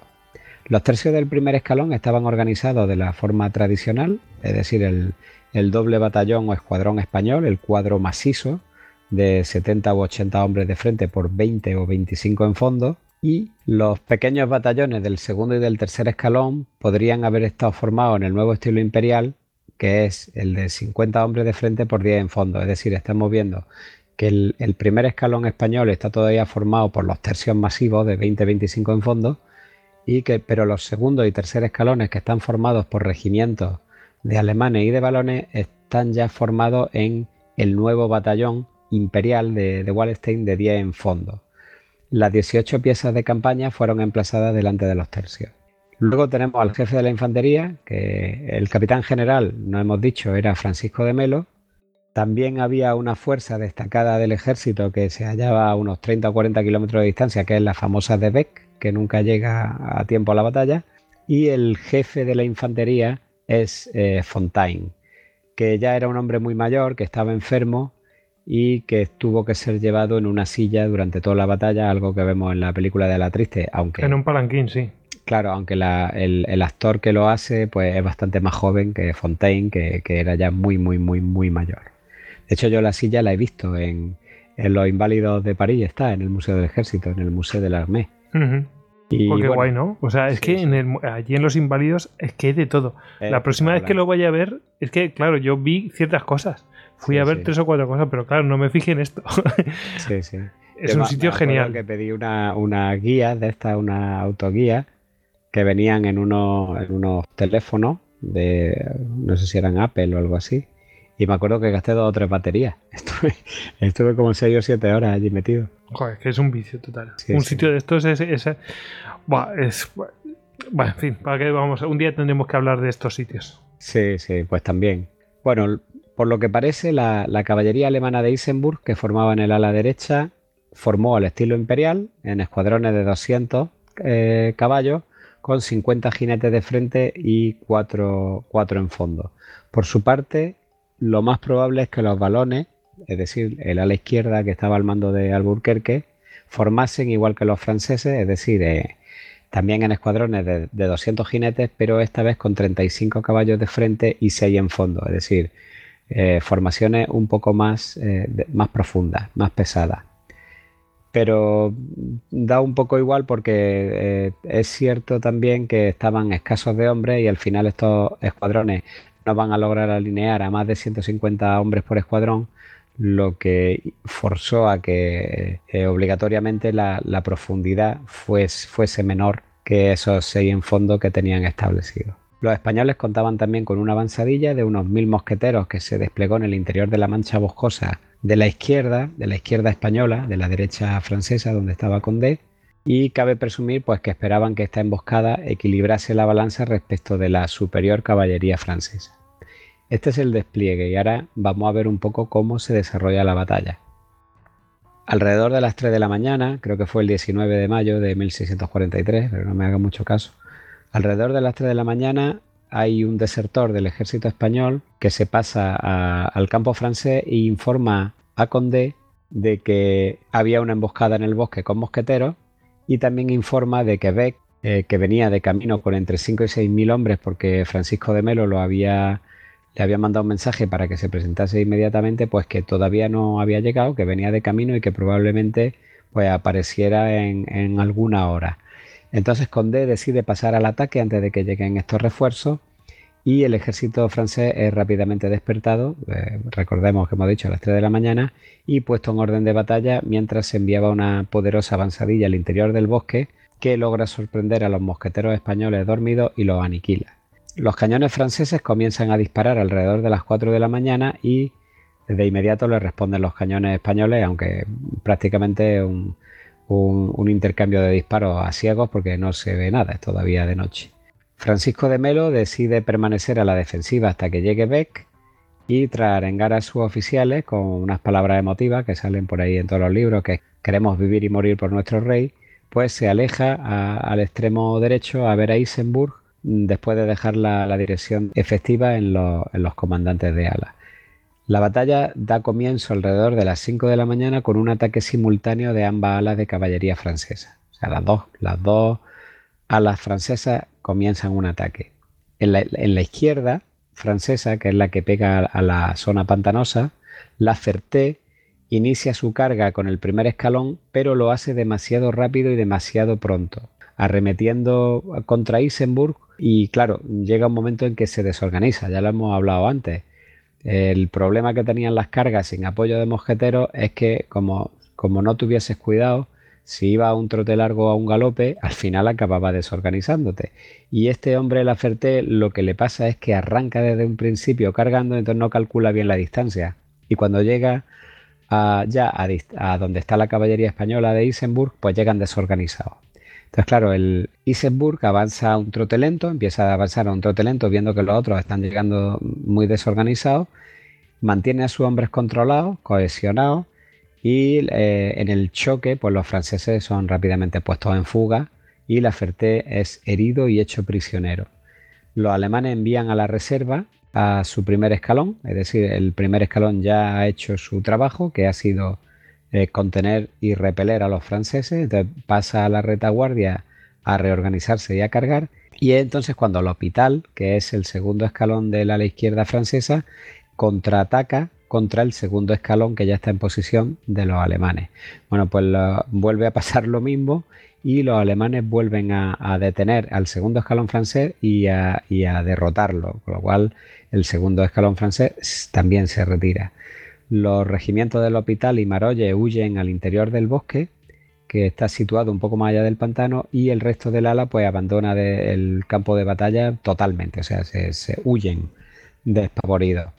Entonces, claro, esto ya había sido un gran éxito. O sea, el ala derecha francesa, o sea, perdón, el ala izquierda francesa eh, había quedado totalmente deshecha en dos cargas fallidas. Y entonces Isenburg lo que hace con su segundo escalón fresco es que gira su ala contra la línea de infantería francesa. Esto es, esto es muy importante visualizarlo.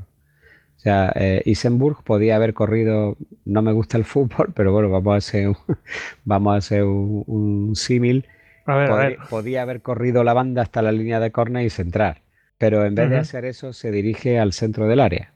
Sí, con recorte hacia el, centro del área a ver qué pasa. Que es donde está la infantería. Si en vez de colarse por el flanco se va al centro. Sí, y envolverlos bien. No, no. ¿Verdad? No, no. Si se hubiera ido por la banda, sí lo hubiera envuelto, pero lo que hace es irse al centro. Claro, claro, eso, a eso me refiero, que si se hubiera ido por la banda hasta la línea de fondo, los hubiera podido envolver bien, pero, no, lo hace. No lo hace. Lo que hace es que se dirige contra la, contra la línea francesa en un ataque frontal contra el extremo izquierdo del centro francés. bueno, no todo además, porque hay todavía incluso jinetes de Isenburg que salen en persecución de, de los jinetes franceses que estaban huyendo e incluso están los croatas y los cosacos y toda esta gente que lo que se van es directamente al bagaje francés a la retaguardia a saquearlo, pero esto solía pasar en casi todas las batallas. Bueno, entonces... ¿Qué tiempos, eh? eh? Claro, tenemos a Isenburg, que ha derrotado al ala derecha, al ala izquierda francesa y que se está dirigiendo a, a un asalto frontal contra la infantería del centro francesa, del centro izquierda. Ante este movimiento, empiezan a avanzar la, infantería del extremo derecho español, que es el tercio de Visconti y el tercio de Belandia, con el objeto de prestarle apoyo. Entonces, eh, ¿quiénes estaban allí? Pues los, regimientos de Piedmont y Cambure, que son obligados a retroceder. La Barre muere y algunas piezas de artillería son capturadas y para las 6 de la mañana todo apunta a que los franceses habían perdido la batalla porque ya no tenían a la izquierda y el centro izquierdo de la, infantería estaba empezando a retroceder porque estaba siendo atacado por Isenburg y por dos tercios eh, españoles. En la otra ala sucede todo lo contrario. Gasión y siete escuadrones del primer escalón de la derecha francesa cabalgan a través de los bosques que habían sido tomados con anterioridad por los franceses, donde se suponía que debía estar la escaramuza española, y claro, salen del bosque por el otro lado, salen del bosque por detrás de la línea de caballería española. Y entonces, ¿qué están? Están tratando de envolver el ala izquierda de Alburquerque. Están intentando pasar por detrás de la caballería española del ala izquierda, que es la de Alburquerque. Entonces, claro, este cuando lo ve, se gira, es decir, si, si visualizamos que la caballería de Alburquerque está mirando hacia adelante, lo que hace es girarla hacia la izquierda para encontrarse ese ataque envolvente que va a salir del bosque. Entonces, claro, debió pensar, va a ser fácil repelerlo porque estos van a salir del bosque desordenados también. Y yo, eh, si mantengo mi orden y hago un trote lento, pues con una salva cohesionada, lo más seguro es que, que los pueda desordenar. Y no está mal pensado. ¿Cuál es el problema? Que al girarse al Burquerque para esperar a los que van a salir del bosque, le está ofreciendo el costado al segundo escalón de caballería que tienen enfrente, ¿lo ves? Está claro, Condé, que estaba al mando del segundo escalón de, la ala derecha francesa, empieza a cargar y se va a encontrar a una caballería española que está girada hacia la izquierda porque está esperando a los mientras, por el bosque. Mientras están girándose para esos tíos que le están envolviendo, pues le están ofreciendo el flanco a, los que vienen en segundo escalón. Claro, el segundo le cargan de flanco a, Alburquerque. Así que, bueno, pues con D a buen ritmo, con trote controlado y con sus ocho escuadrones de, del segundo escalón, pues ataca. Al, al que lanza a su vez a su segundo escalón. Contra ellos para detenerlos. Claro, para intentar detener, para intentar poner ahí el parche. Y los mosqueteros de los bosques, los mosqueteros franceses que se habían quedado en, los bosques y el regimiento de Picardía, se suman también al fuego del ataque que está haciendo Condé. Y entonces aquí lo que vemos es que eh, se produce casualmente un apoyo de destacamento de, de mosqueteros a la infantería en un momento crítico como pues al modo en que había hecho Gustavo Adolfo en su momento. No estaba pensado, pero fue así. De repente la caballería española está ofreciendo flanco y hay un momento de debilidad y justo entonces tenemos también un apoyo de, mosqueteros, tanto de los que salen del bosque como los de un regimiento de la línea que se había acercado ya a, tiro. Por su parte, Strozzi y los borgoñones, que son los tercios que están españoles que están más a la izquierda, los que están pegando al Bulquerque, comienzan también a presionar al regimiento de, Picardía y tras una fiera resistencia, pues al final lo que pasa es que los jinetes balones de la caballería de Alburquerque se deshacen y comienzan a huir. Y Alburquerque entre ellos, por supuesto. Entonces parece que Strozzi también rompe el contacto y, e intenta retirarse otra vez a la línea. ¿Con esto qué tenemos? Pues con esto tenemos al ala izquierda española destrozada. O sea, tenemos en la derecha española tenemos al ala izquierda francesa derrotada y que se puede correr por la banda y en el otro lado de la batalla pasa justo lo contrario. Son los franceses los que deshacen el ala izquierda española y pueden correr por la banda.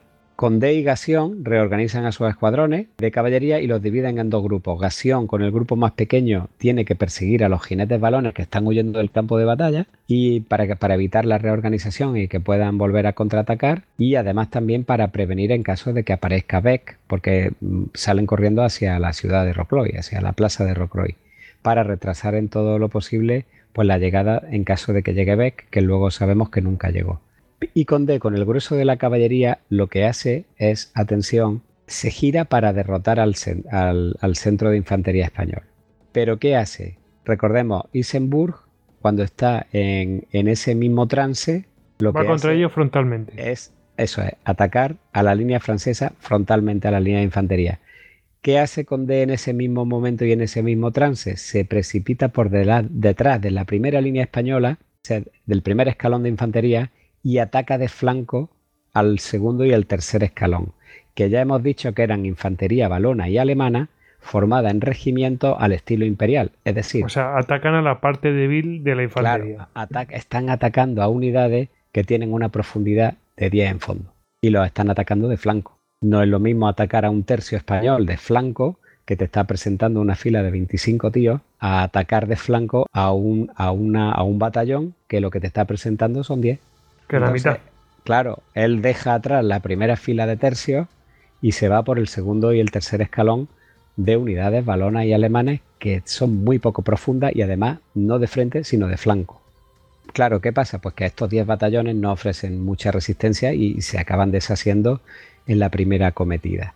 Entonces, claro, cuando comparamos el rápido colapso de estos 10 batallones con la brava resistencia que ya hablamos, por ejemplo, en el, en el programa del Palatinado, del regimiento de Smith o, del tercio de Nápoles en la batalla de Winfen o del tercio de Nápoles en Fleurus, pues claro, se hace evidente que el nuevo estilo de guerra en línea tenía sus desventajas. Así está muy bien presentar una fila muy amplia para, para, maximizar la potencia de fuego, pero resulta que tienes tan poquita profundidad que como te pillen de flanco vas fastidiado.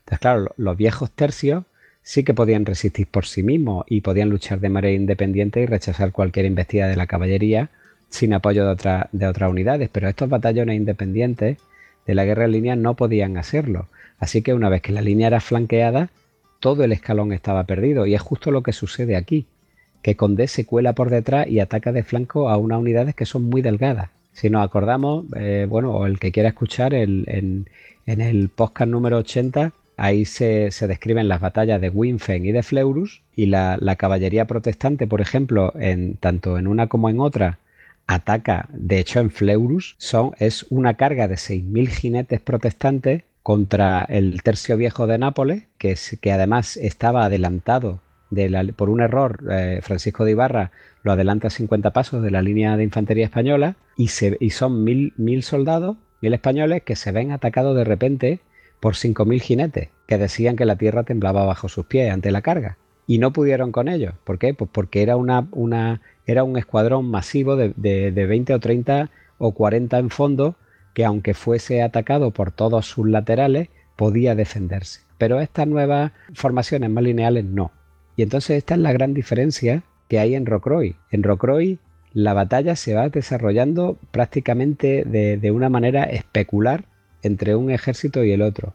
Y el único factor diferencial que hay en la batalla es que Isenburg decide atacar de frente a la línea de infantería del primer escalón, que es la más potente y como hemos visto antes, la más profunda, y Conde se cuela por detrás de la primera línea eh, de infantería española, que son los tercios, es decir, las unidades masivas que están formadas de 20 a 25 en fondo, entre ellos los cuatro o los cinco viejos españoles crack, y ataca de flanco a las unidades más delgadas.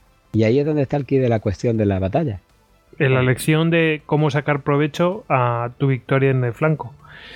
Y bueno, pues no, no lo hacen bien porque eligen un. Unos eligen un, un rival fuerte, resistente, y otros eligen al punto débil o sea, a, las unidades más débiles y que no están preparadas como las españolas. A las españolas ya las desgastaremos. Son más débiles, pero no inherentemente más débiles. Es que esta nueva forma de hacer la guerra también tiene sus desventajas. Es decir, es verdad que se va a imponer en el, al, final se va a imponer la guerra en línea, es decir, está las unidades formadas con muchísimo frente y muy poquito fondo, pero eso también tiene su también tiene sus desventajas, que es que como te pille una carga de caballería de flanco, estás muerto. Y eso es lo que pasa en Rocroi. Por eso Rocroi es, en cierto modo, ya una batalla en línea. Bueno, pues de vuelta a la, derecha, el eh, Isenburg, que ya lo habíamos dejado victorioso, cargando frontalmente contra la infantería del extremo izquierdo francés y que además está siendo apoyado por los tercios de Visconti y de Belandia, pues ha hecho retroceder a la infantería francesa. Ahí lo habíamos dejado, que también parecía que, que estaba a punto de romperse y ya hemos dicho pues, que quizás fue un error que Isenburg dirigiera sus esfuerzos frontalmente contra el primer escalón francés en lugar de contra los elementos de la retaguardia o como hizo Condé. También es verdad que Fontaine debería de haber lanzado a los otros cuatro tercios españoles adelante junto al de Belandia, pero bueno, en cualquier caso la oportunidad se perdió y eso ya sí que es especular, pero lo que está claro, clarísimo, es que el movimiento táctico de pillar a, los batallones formados a la imperial eh, de flanco, fue una maniobra muchísimo más brillante que la de Isenburg de atacar frontalmente a, un regimiento de infantería. Si seguimos con el desarrollo de la batalla, Sirot, con la reserva, que incluido 800 jinetes de caballería, se dirige contra la derecha de Isenburg, es decir, eh, Isenburg se ha trabado con la infantería y eso da, da lugar o da tiempo a que una reserva de caballería se pueda formar para tapar el hueco que se había quedado en términos futbolísticos para tapar la banda izquierda que se había quedado porque podía entrar por allí todo el mundo. Y entonces eh, la Valier eh, se pone en marcha con el segundo escalón de infantería francés y pese al coraje de los dos tercios españoles, pues claro, son igualados por los regimientos de Picardía, la Marín, los suizos, los escoceses, ya vino todo el mundo y Vivero con unos pocos balones del ala rota de Alburquerque, pues es cierto que, desde el otro lado del campo de batalla logra atravesar y unirse a Isenburg, pero ya, ya era tarde y, se perdió terreno, los franceses recuperaron varios cañones y claro, ya eh, la batalla no es que pendiera de Ulino, es que estaba ya casi, casi prácticamente en, un, en un punto de inflexión a favor de los franceses cuando un tiempo antes había, había llegado a estar casi ganada. Condé había cabalgado sin detenerse, es decir, Condé entra por, la por, el, por el segundo y tercer escalón de flanco desde la izquierda española y va deshaciendo batallones a lo largo que estos están formados. Yo me imagino a, a Asterio Belli cuando arrean con una columna de romanos que van saliendo volando y van abriendo camino. Pues algo así. Muy visual. Hace, algo así hace Condé a lo largo de toda la retaguardia y al final eh, va deshaciendo batallones, batallones hasta que llega al otro lado. ¿Y qué hace cuando llega al otro lado? Pues que está, se ha situado y aparece de repente en la retaguardia de Isenburg. Y entonces Isenburg ahora se encuentra pillado con infantería francesa, con una reserva de caballería que le han montado para atacarlo de frente y le aparece Conde por detrás. Claro, ya, ahí ya sí que estamos en una situación casi imposible.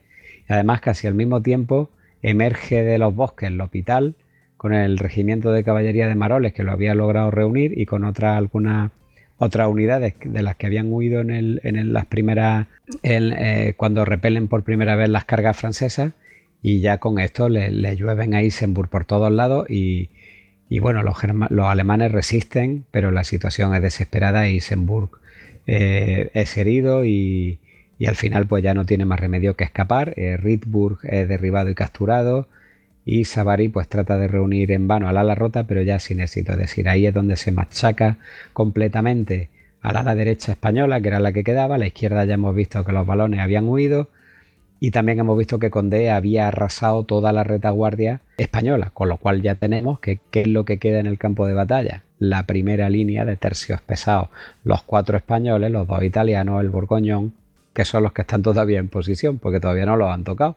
Entonces, si nos adelantamos todavía un poco a eso, todavía cuando, cuando Isenburg está en una situación muy apurada que lo rodean por todos lados, como todavía había tercios que estaban, que se habían adelantado, ya hemos dicho, lo de Visconti y lo de Belandia, que estaban luchando contra la primera línea francesa en, en la parte derecha, apoyando a Isenburg, Melo intenta hacer un esfuerzo desesperado, pues no sé si para dar valor a la, gente, para que no se le derrumbara, y entonces se mete dentro del tercio de Visconti y allí dice aquellas famosas palabras de aquí quiero morir con los señores italianos. Y, pero bueno, los dos tercios adelantados pues habían quedado expuestos ya a una superioridad, numérica abrumadora porque los demás se habían quedado parados en su sitio y ya eh, estaban atacados por todas las bandas. Los italianos son hechos pedazos, los españoles se deshacen y tanto los maestres de campo, tanto Belandia como Visconti como Deli Ponti, mueren en, esa posición adelantada. Si volvemos a la línea principal, que ya solo quedan pues esos tercios de primera línea menos los de Visconti y Belandia, pues eh, viendo Fontaine el cariz que estaban tomando las cosas, es decir, que se habían quedado solos, porque no había ya, no había nadie más, pues forma a los cinco tercios que le quedan en una especie de gran cuadro. Quizá hubiese sido mejor romper el contacto y abandonar el campo de batalla, porque si lo hubieran hecho en buen orden, es muy posible que hubieran logrado salir. Pero también cabe la posibilidad de que no tuviese una visión general de lo que estaba pasando en la ala y que por tanto, claro, es que hay, que hallarse en el sitio. Y mejor la humareda de, la pólvora y todo, y, todo la, la, poca visibilidad que hay en mitad de una batalla, ahora aquí tranquilamente es muy fácil hablar de, de qué podría haber pasado, pero claro, es que Fontaine no sabía lo que estaba pasando en la ala, y si se retira y resulta que las alas están a punto de, doblegar a las contrarias y, te retira en el momento en que debería atacar, pues Fontaine no lo sabía, estaba solo, se debería de haber retirado, sí, pero a lo mejor no contaba con toda la información. Además, es posible que todavía esperase la llegada de Beck, y si llegaba Beck, con lo cansados que estaban los franceses, posiblemente se pudiera salvar la jornada. Es decir, tampoco sabemos lo que pasó por la cabeza de aquel hombre. En cualquier caso, los españoles ya habían perdido la batalla entre las 6 y las 8 de la mañana. Condé también tenía a Beck en mente, porque temía que pudiera aparecer en cualquier momento, y tan rápido como pudo, pues puso a fuerza en orden con el objeto de acabar con el cuadro español lo antes posible, y la posición española, mm, así visto, tampoco era tan mala como pueda parecer. Teníamos a cuatro tercios viejos que están prácticamente frescos, mientras que todos los franceses en mayor o menor medida habían combatido ya. Los españoles conservan todavía los 18 cañones en vanguardia y el número de efectivos además del cuadro se ve aumentado pues por todos esos elementos que se retiran y se refugian dentro del cuadro, que incluso de jinetes de caballería y de todos los batallones disueltos que hemos hablado antes, hay gente que huye, pero hay gente que, que va y se refugia en el cuadro.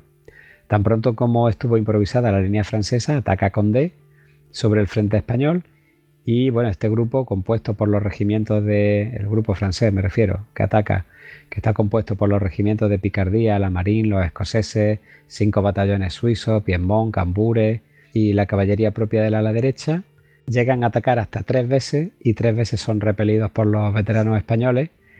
Y en la primera cometida es cuando muere Fontaine, el, anciano, el que va en la silla, de un disparo en, el pecho. Alrededor de las nueve. Víctima propicia, la verdad, porque. Sí. Hombre, estaba bien destacado. Estaba muy a la vista también, porque iba en su silla. Alrededor de las nueve, los franceses preparan ya su cuarto asalto.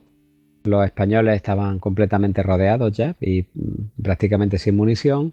Eran unos 8.000 hombres y Mercader, el maestre de campo Mercader, que es el maestre de campo del tercio famoso de Alburquerque, es decir, el tercio que había sido de Alburquerque, Mercader era su sargento mayor y es el que hereda el cuando Alburquerque pasa a ser denominado general de la caballería, es cuando Mercader se hace cargo del tercio, bueno, pues asume el mando provisional de todo el cuadro, es decir, de los cuatro tercios más los batallones más todos los restos que había y solicita parlamento con Condé. Sin embargo, eh, aquí hay un hecho desafortunado que es que cuando Condé se acerca cabalgando para, para parlamentar con él, algunos españoles del cuadro confunden a la escolta con una nueva carga de caballería y abren fuego. Condé sale ileso del trance, pero claro, esto hace que se desencadene un cuarto asalto y ya los franceses furiosos pues embisten a los españoles que estaban en la última y sin munición, eh, sin munición y ahí pues ya sencillamente los arrollan, eh, lo que se llamó la furia francesa. A las 10 de la mañana el cuadro había dejado prácticamente de existir y ya solo quedaban prisioneros, muertos, caídos, guardando la formación, como los veteranos que eran, y poco más. En total los españoles pierden unos 3 o 4 mil hombres, tampoco depende mucho de la fuente y tampoco nos gusta a nosotros incidir en la precisión de este tipo de cifras, solo simplemente a, eh, a efectos informativos. Otros tantos caen prisioneros, en su mayor parte los del cuadro, y además pues se pierden 28 cañones, 170 banderas, 60 cornetas de caballería y todo el bagaje, incluidos los, caudales para la paga del ejército. Y los franceses tienen que lamentar pues, la muerte de unos 2.000 hombres. derrota decisiva, ¿no? ¿Eh? Derrota decisiva. Es una gran derrota, pero tanto como de... Es que eh, habría, tendría esto mucho que hablar. Puede ser decisiva, sí, yo creo que era más decisivo el estado en el que estaba España. Porque, bueno, si vemos la trayectoria del imperio, el imperio, el imperio en la guerra de los 30 años tiene unas derrotas brutales y de todas se rehace. De todas. Eh, ¿Por qué? Porque tiene capacidad para rehacerse. España. Y aquí no. Claro, España no sufre ninguna gran derrota fuerte hasta llegar aquí, pero claro, es que llega aquí y de repente se le vuela la, infantería española. De hecho, tampoco es así del todo cierto. Luego porque no es el caso y no vamos a hablar de ello, pero luego eh, hay unidades que logran retirarse eh, bien, otras que se retiran mal, pero al final mucha gente sobrevive de, estos batallones que ataca con D, e incluso se llegan a recuperar 1.600 o 2.000 españoles de los, del cuadro. Eh, que logran llegar a sus líneas, es decir, no es, esa derrota que se ha pintado como que ya a partir de aquí ya no hubo nada, porque España continúa en Flandes hasta 1714 y, no es derrotada militarmente, simplemente que en la guerra de, sucesión, pues en la firma del tratado, Flandes pasa a, Austria, pero realmente lo que hay es un largo declive, pero no hay un, no hay un punto de inflexión en el que diga, pues ya mañana nos levantamos pobres. De hecho, luego alguna que otra, habrá alguna que otra victoria más, y alguna que otra derrota más también muy sonada, pero más por la ineptitud de, los generales que por, que por la valía de los soldados. Aunque sí es cierto que el declive, el declive es, es grande. De hecho, a partir de esta batalla, si ya si se, España abandona definitivamente el tercio y va a adoptar, igual que todo el mundo, los batallones, los batallones ya protolineales de, de 10 en fondo, o de incluso de 6 en fondo. Em, eh, me recuerda un poco a. Con, su, claro, con sus grandes diferencias a Trafalgar. Es decir, Trafalgar dice: bueno, mm, gran derrota decisiva. Más decisivo es que no se puede reponer, ni se puede mantener, ni reconstruir la armada. Eh, o los daños que se han sufrido. No se sufrieron tantos daños, pero la situación de postración de España es mucho peor que, que aquello. Claro. Ese es el tema. Sí.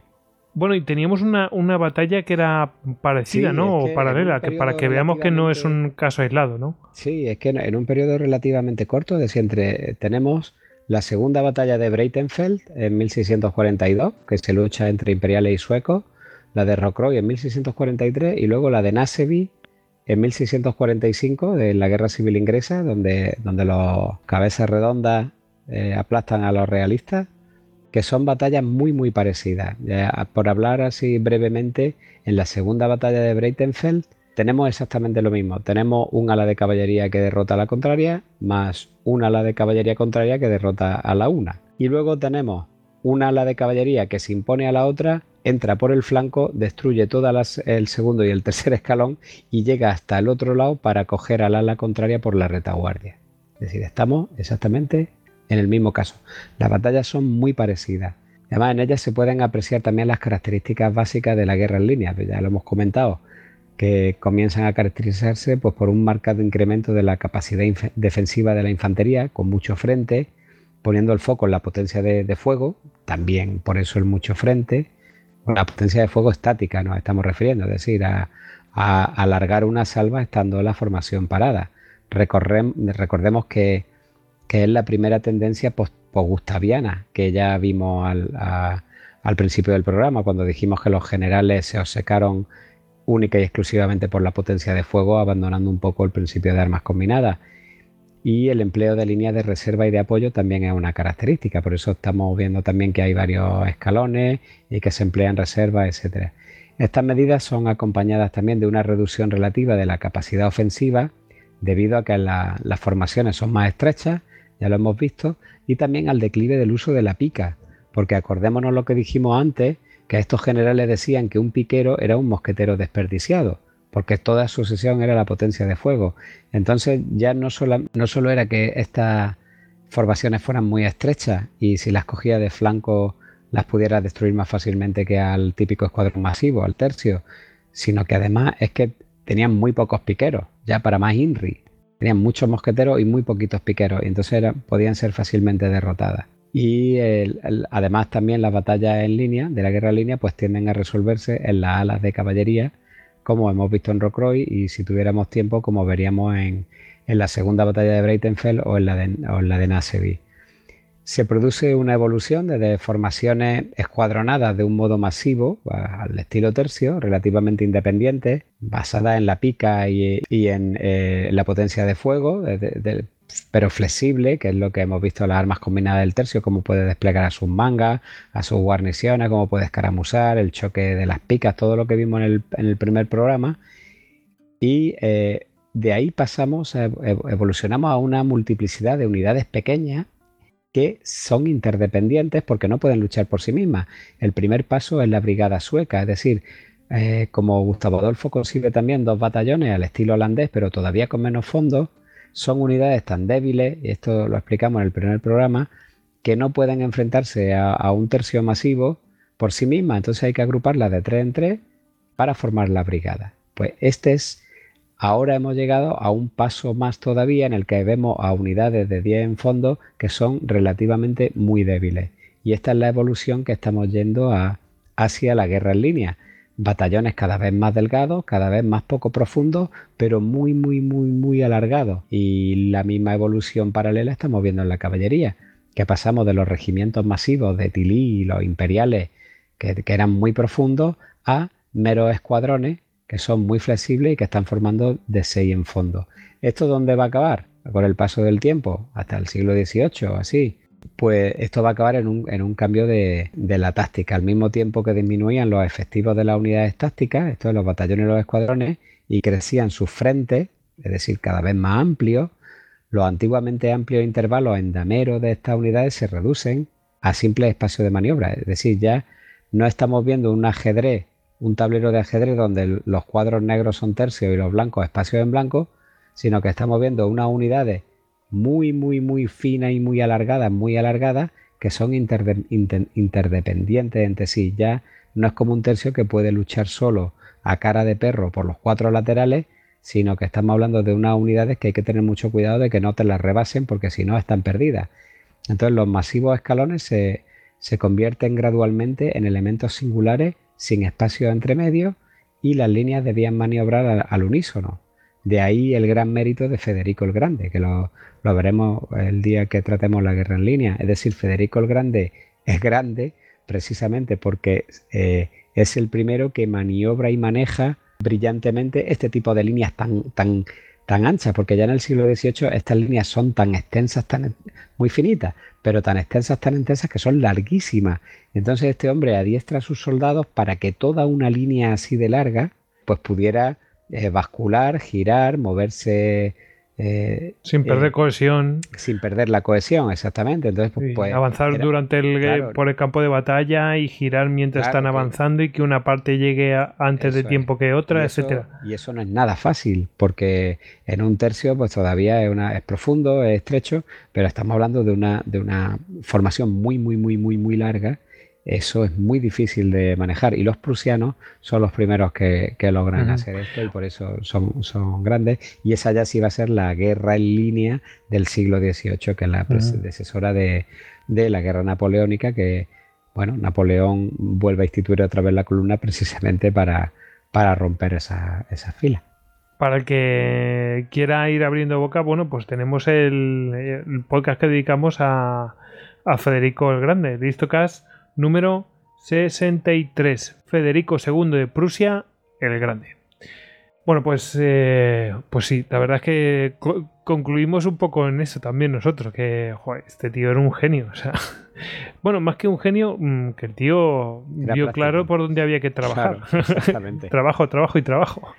Exactamente, vio exactamente cuál era, claro, el, la única manera de que no, de que no volviera a pasar lo de Rockroy o lo de Breitenfeld la segunda de Breitenfeld era precisamente eso, evitar, evitar esa gran desventaja de, las formaciones en línea, que es que, no pueden ser rebasadas de ninguna de las maneras porque si no están perdidas. Y mm. para no ser rebasadas tienen que maniobrar. Y claro, maniobrar un chorizo de eso, pues, pues tiene su complicación. Es complicado. Bueno, ya hemos visto cómo, cómo han ido evolucionando pues las unidades, ¿no? Eh, pero claro, aquí, claro, para aprovechar todo esto, van a ir surgiendo, bueno, para aprovechar o para evolucionarlo, defenderse o... En fin, aquí van a salir una serie de, de inventos, ocurrencias, ideas eh, que, bueno, van a dar mm, lugar a unidades nuevas y, y, una nueva forma de combatir, ¿no? Exactamente, sí, la, la, mente nunca para. Yo voy a, voy a, yo creo que podemos hablar de, de dos cuestiones en concreto por su importancia en, el futuro de la guerra, aunque podríamos hablar de otros muchos inventos y además algunos totalmente descabellados, pero yo creo que, estos como perduraron, pues estaría, estaría bien hablar de ellos, aunque también son ya desarrollos más posteriores a partir de mediados del siglo XVII, como son, el, por ejemplo, las granadas y el origen de las unidades de granaderos. Sí, señor. Las granadas que no son las actuales, es decir, son estas que salían. Bueno, es que gracioso porque son las que salían en los dibujos animados, estas bolas redondas, ¿no? Sí, sí, sí, exactamente, exactamente. Esas bolas redondas con una mecha. Exactamente. Que son las bolas, o sea, son las granadas napoleónicas, las que conocemos todo el mundo, pero que ya se utilizaban entonces. Sí, sí. Bueno, de hecho, el, concepto granada es muy antiguo. Lo que pasa es que con pólvora, pues ya viene después. La granada, como, como tanto artilugio, pues debe su nombre a, una palabra española, a la palabra granada. Y esto es por la similitud con la fruta esta granulada de los, primeros artefactos. la utilización de granadas se remonta a fechas muy anteriores a la aparición de la pólvora.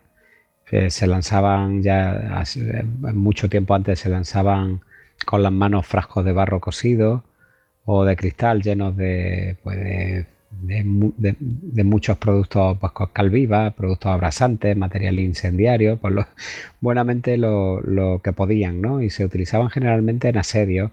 Ya vimos en el asedio de Malta los, diferentes tipos de fuego griego que había y uno de ellos eran estos recipientes de barro que tirabas con la mano, que iban dentro llenos de pez y donde quiera que se pegaban en la ropa, donde sea, pues ardían. ¿no?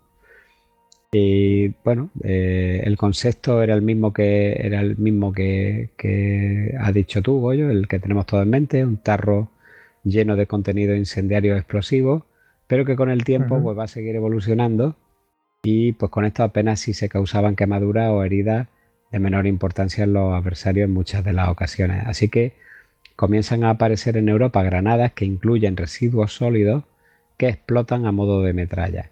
Y esto ¿Qué hace? Pues esto inflige un mayor daño a corta distancia y cobra bastante importancia en el campo de batalla, ya no solo en los asedios, y justifica, por tanto, el que aparecieran unidades especiales que, que fueran profesionales en el uso de este arma.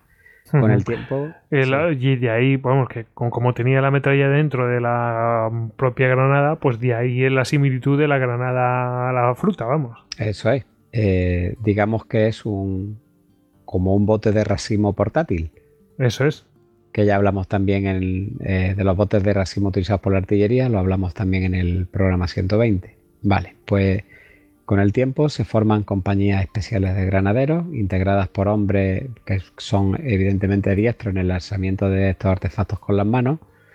Y estas primeras granadas de mano rudimentarias pues eran llevadas en una especie de morral de gran tamaño y los granaderos no eran unos soldados cualesquiera, sino que se trataba también pues de, gente escogida que gozaban de, de, un buen estado físico, que de valentía aprobada y que ¿Por qué? Pues porque lo que hacían precisaba de sangre fría y de fortaleza física considerable. Entre los riesgos que se que presentaba... La fortaleza física por, por el peso que tenían que llevar a cuestas. Sí, por la manera de... y por arrojarla lo más lejos posible. Claro, o sea que tenía que ser un bicho. Claro. Vale, vale. Es que como no vemos ya granaderos, ya es distinto. Claro. Además, esto eh, representaban riesgos, no solamente explosiones prematuras. Además, los granaderos también solían encabezar los asaltos a las fortalezas o a las trincheras de las fortificaciones enemigas. Porque podías hacer una especie de tiro parabólico, ¿no? O sea, claro, esta gente era punta de lanza. el peligro de morir en una unidad de granadero era bastante alto. Y el, como curiosidad, los sombreros de ala ancha propios del periodo, especialmente del siglo XVII, los típicos de los mosqueteros, pues también van quedando paulatinamente en desuso precisamente por las dificultades eh, que planteaban. Estorbo un poquito, ¿no? ¿Qué? Estorbo un poquito. Claro. A la hora de lanzarlo. A la hora de, que los granaderos pudieran, pudieran llevar el, mosquete colgado, porque claro, ellos tenían que llevar el mosquete colgado a la espalda para poder ir lanzando la, la granada. El mosquete iba Quizá no fueran mosquetes, es más posible que fuera algún tipo de carabina o algo, pero debían llevarla colgada. Ahora entiendo, ahora entiendo muchas cosas de por qué el sombrero de. Claro, yo veía a los granaderos que tenían un sombrero más estirado hacia arriba, ¿no? Claro. Ah, eh, pues, como, como la tierra papal, ¿no? Una cosa así. Y, no, no llevan el, el, como otros soldados, ¿no? De la, de la misma época que pues que llevarían, yo qué sé, llevaban un tricornio o lo que fuera, pero. Por eso. Pero claro por eso, precisamente por eso, para que pudieran llevar el arma más fácilmente sobre los hombros, se le acabó equipando con gorro alto, de piel, además al estilo de los que vestían los genízaros, porque el, modelo es el de los genízaros turcos. Y además esto lo hacía parecer más alto y más fiero. Y esto se, se va a generalizar en el siglo XVIII en esos gorros de pelo altos que todos le hemos visto a la guardia de la reina inglesa y a la Guardia Imperial Napoleónica, etcétera. De ahí vienen esos gorros altos. Y, eso lo une a que encima estas personas debían ser corpulentas o fuertes, al menos, pues mm, claro, si daban un aspecto pues mucho más fuerte, ¿no? Claro. Y más alto. Sí. Además se ponen también en práctica varias técnicas para incrementar el alcance del lanzamiento de las granadas y la más exitosa consistía en encajar un lanzador de tarro en el cañón del mosquete y la granada era encajada en ese tarrito se, cargaba el mosquete solo con pólvora y eh, en el momento apropiado se encendía la mecha de la granada y se disparaba el mosquete, con lo cual eh, con los gases de la pólvora salía la, granada disparada. Es un poco como lo, que vemos también que se acopla a los fusiles modernos que lanza la granada, pues algo, algo muy parecido. Increíble. Sí, sí, esta gente tonta no era, porque le faltaba un poco de tecnología, pero las ideas estaban claras desde el primer momento. ¿Para qué vamos a hacerlo con la mano si podemos hacerlo con el impulso de la pólvora? Pero, no, no, qué tíos, qué, ideas tenían, tío. Además, también es aquí en esta época cuando surgen los morteros portátiles. Ya existían los morteros de sitio, que eran estos cañones de boca muy chata que tiraban granadas grandes sobre las ciudades, pero es precisamente en esta época cuando se idean morteros portátiles, como los que podemos ver hoy en día, pues precisamente también como artilugios con armas de fuego con una boca diseñada para lanzar granadas con tiro parabólico, pero granadas de mano, es decir, granadas portátiles. Joder, o, sea, o sea que, y, bueno, pero la cuestión es que buscaban una posición buena y zumbaban, o sea, hacían una guerra irregular con eso. Por ejemplo, para, para asaltar una trinchera o para asaltar un muro, pues eh, imagínate, una unidad de granaderos, todos con morteros, todos... El mortero básicamente lo que hace es eh, alejar o sea, a incrementar la distancia de, arrojo, porque con la mano también puede hacer un tiro parabólico, pero el mortero llega más lejos. Entonces, si llega más lejos, eh, estás más lejos de los mosquetes contrarios. Y si lo, puedes colocar rápidamente, porque claro, los, morteros que había eran morteros de campaña antes, ¿no? Claro, y de esta manera. vale, vale. Claro, los morteros de campaña eran bicharracos que necesitaban 80 caballos para arrastrarlos. Entonces, esto es un mortero portátil en miniatura, es decir, un, es una boca que está diseñada para que tú encajes una granada y con, y con, y con un fogonazo de pólvora la impulsa. Es un mortero en pequeñito, un morterito de juguete. Y luego, pues tenemos también como gran invento estrella la aparición de la bayoneta, que es la que va a, postrar ya en, el ocaso a, a los piqueros que como hemos visto en Rockroi, pues todavía eh, es, ese ansia que hay por eliminar a los piqueros no, no era todavía una buena idea, pues, puesto que con esa poca profundidad de la línea, un mal susto de flanco te podía hacer perder una batalla. Pero bueno, paulatinamente sí que se va a ir perdiendo la pica. La evolución de la bayoneta está estrechamente relacionada con, con las mejoras de las armas de fuego que tienen lugar en la segunda mitad del siglo XVII los mosqueteros armados con, llave de mecha habían gozado de la protección de los piqueros contra las cargas de caballería, pero claro, e, estas eran unas armas que tardaban mucho tiempo en cargarse y que efectivamente pues, necesitaban de una protección de picas porque si no eh, pues, estaban perdidos en el campo de batalla. A corta distancia también podían valerse de, de espadas, incluso de la culeta de los mosquetes para derribar al enemigo, pero esto es algo muy circunstancial y vuelvo a decir que sin picas pues eh, poco podían hacer. Entonces, aunque lo que restaba de siglo los mosquetes de llave de mecha continuaron siendo utilizados en gran número, eh, incluso en el caso del ejército inglés hasta 1690, los mosquetes de llave de chispa empiezan a fabricarse ya eh, cada vez en mayor número por toda Europa y en grandes cantidades. Y en las manos de hombres entrenados y disciplinados estos mosquetes son más ligeros y fáciles de manejar y además introducen la, oportunidad de cambiar la organización y la táctica de la infantería de una manera radical y desplazan ya, por tanto, el, peso de la potencia de fuego, puesto que también tienen una mayor cadencia que, los antiguos de, llave de mecha o de rueda. Cada vez se fueron utilizando menos piqueros en, la formación de los cuadros, como hemos visto, y que acabaron mm, desapareciendo paulatinamente en los ejércitos europeos, pues ya a principios del siglo XVIII sin el estorbo del pesado mosquete de mecha y, toda la parafernalia que de bandolera, de apóstoles y de, bolsas de pelota, del cuerno de cebado y de todas las cosas que, ello entrañaba, pues el mosquetero armado ahora con un fusil de chispa disfrutaba de una mayor movilidad, pero claro, cuando se trataba de combate cuerpo a cuerpo, pues todavía tenía que echar mano de la espada para defenderse si no había piqueros. cuando lo, lo, equiparon con las nuevas armas de fuego, pues estas traían una correa portafusil para que los mosqueteros pudieran manejar la espada más libremente y las descargas cerradas que quizá pudieran contener momentáneamente una carga de caballería, pero no la iban a detener. Y en combate contra otra formación de infantería, tarde o temprano habría que llegar a las manos para, para decidir el resultado de una batalla y sin piqueros pues había algo que efectivamente eh, se estaba echando en falta. ¿no? es por ello que durante un tiempo no se pudo prescindir de, de las picas, porque es que no había otra manera posible en los combates cuerpo a cuerpo o contra la caballería. La primera ocasión en la que un mosquete sirve igualmente como arma de fuego y como arma blanca, el primer caso que se conoce creo que es de 1647 y lo cual no quiere decir que se haya utilizado antes, simplemente que es el primer caso que se conoce. ¿Y cómo se hacía esto? Pues la costumbre había aparecido entre los soldados, mm, concretamente entre soldados franceses, que hacían adaptaciones para que sus cuchillos de caza o sus dagas pudiesen ser acoplados a los cañones de los mosquetes. Es decir, cogían la empuñadura del, cuchillo, la raspaban y la hacían de forma cónica para que pudiera caber por el cañón del mosquete y entonces se ajustaba al mosquete. Pero claro, el mosquete no podía disparar. Pero bueno, e-, era interesante porque está, está fíjate, fijaros la ocurrencia, dice, bueno, claro, lo hacen de forma cónica y, bueno, y queda encajado, ¿no? Vas a, aprietas tanto para lo que sea para que, para que quede bien encajado, ¿no? Para que quede apretado y tal. Claro, va de forma cónica, ¿no? Entonces siempre, va a encajar, ¿no?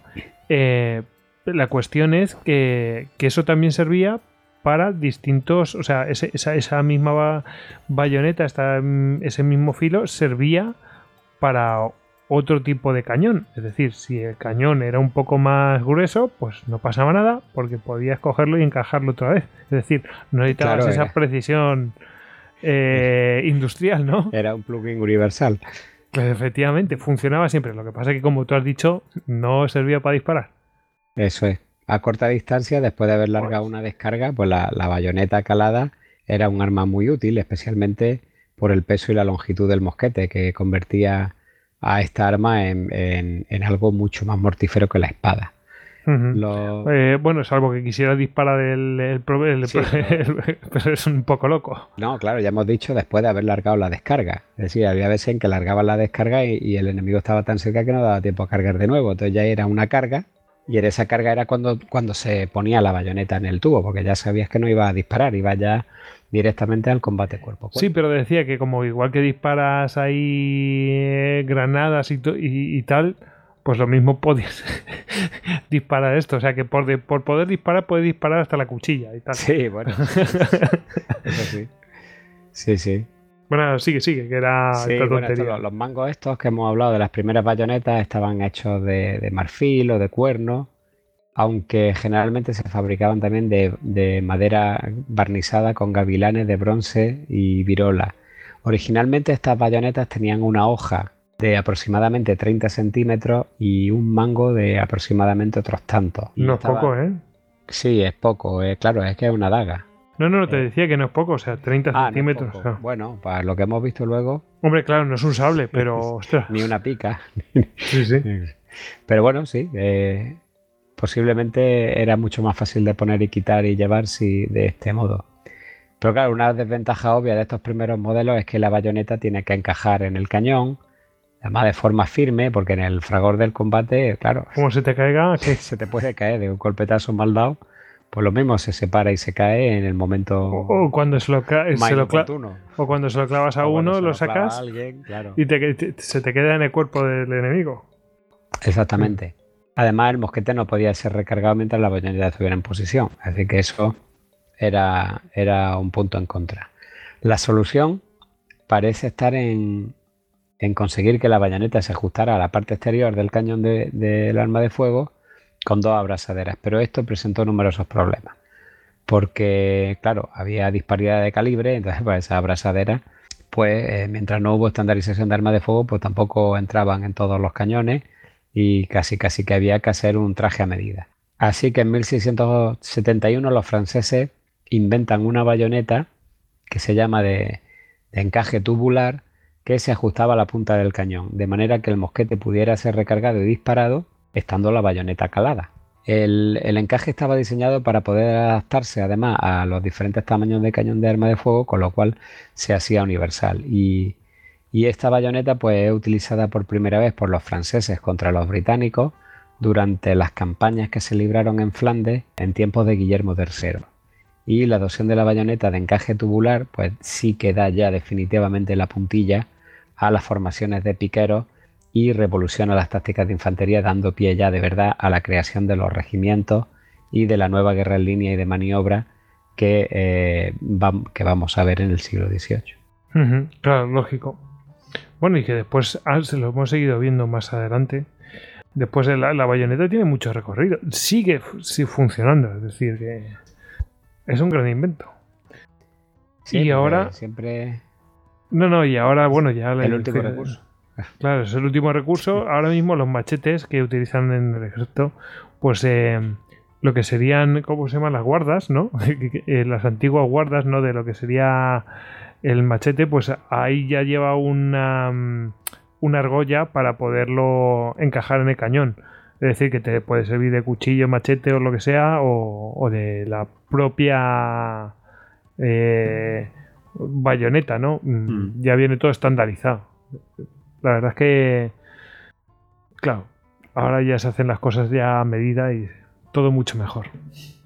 Pero bueno, es un gran paso. El hacer el, el encaje tubular fue un avance brutal. Porque permitía disparar también. Claro, ya ahí sí que se pierde definitivamente la pica. Bueno, y, bueno, su, quizás, ¿no? Pues, el momento así, digamos, más famoso de esta de, de Bayonetta y tal, que hayamos visto haciendo esa función de pica y tal y cual, pues quizás es en, en, Waterloo, ¿no? Yo diría, con los cuadros, ¿no? Sí. Eh, digamos el más famoso, ¿no? De todo aquello. Eh, pues haciendo ese muro de, pinchos, ¿no? Eh, que era un poco la función que hacía la pica. En vez de tener tanta profundidad, lo que hicieron fue, fueron cuadros y a ver, aguantar, ¿no? Pero bueno, eso ya sería otro análisis. Sí, eso ya cuando en el siglo XVIII. Cuando, cuando lo abordemos. Perfecto. Bueno, Hugo, mm, ¿nos metemos en la bibliografía, te parece? Venga. Pues venga. Vamos a entrar en la bibliografía que viene de manos de Ediciones Salamina. Bueno, y para, para hablar, bueno, ya lo dijimos al principio del programa, eh, que la cuestión es que mm, ha salido un libro mm, que se llama Batallas de la Guerra de los 30 años, segundo periodo, que es de William P. Guthrie. No sé si lo he hecho bien, Guthrie, ¿está bien? Está bien, está bien eh, y claro, mm, era la excusa perfecta pues para traer este, este tema, ¿no? Este programa. Y, y, bueno, tú además lo has traducido, ¿no? Sí, además la segunda parte del primero que, que, se publicó el año pasado, que trata la primera parte de la Guerra de los 30 años entre la Montaña Blanca y Norlingen. Y bueno, la verdad es que es una obra de, primer nivel y, un referente en, el estudio de la Guerra de los 30 años porque eh, se centra en el estudio de las tácticas, de la estrategia, de cómo se hacen las batallas, incluso llega al nivel de desgranar regimiento por regimiento con cantidad de efectivos, fecha de creación, etcétera. O sea, es una, es una obra realmente exhaustiva sobre, sobre los ejércitos y las batallas en la Guerra de los 30 años. Además tiene una curiosidad em, que lo hemos comentado de manera offline, pero quiero que la comentes aquí también.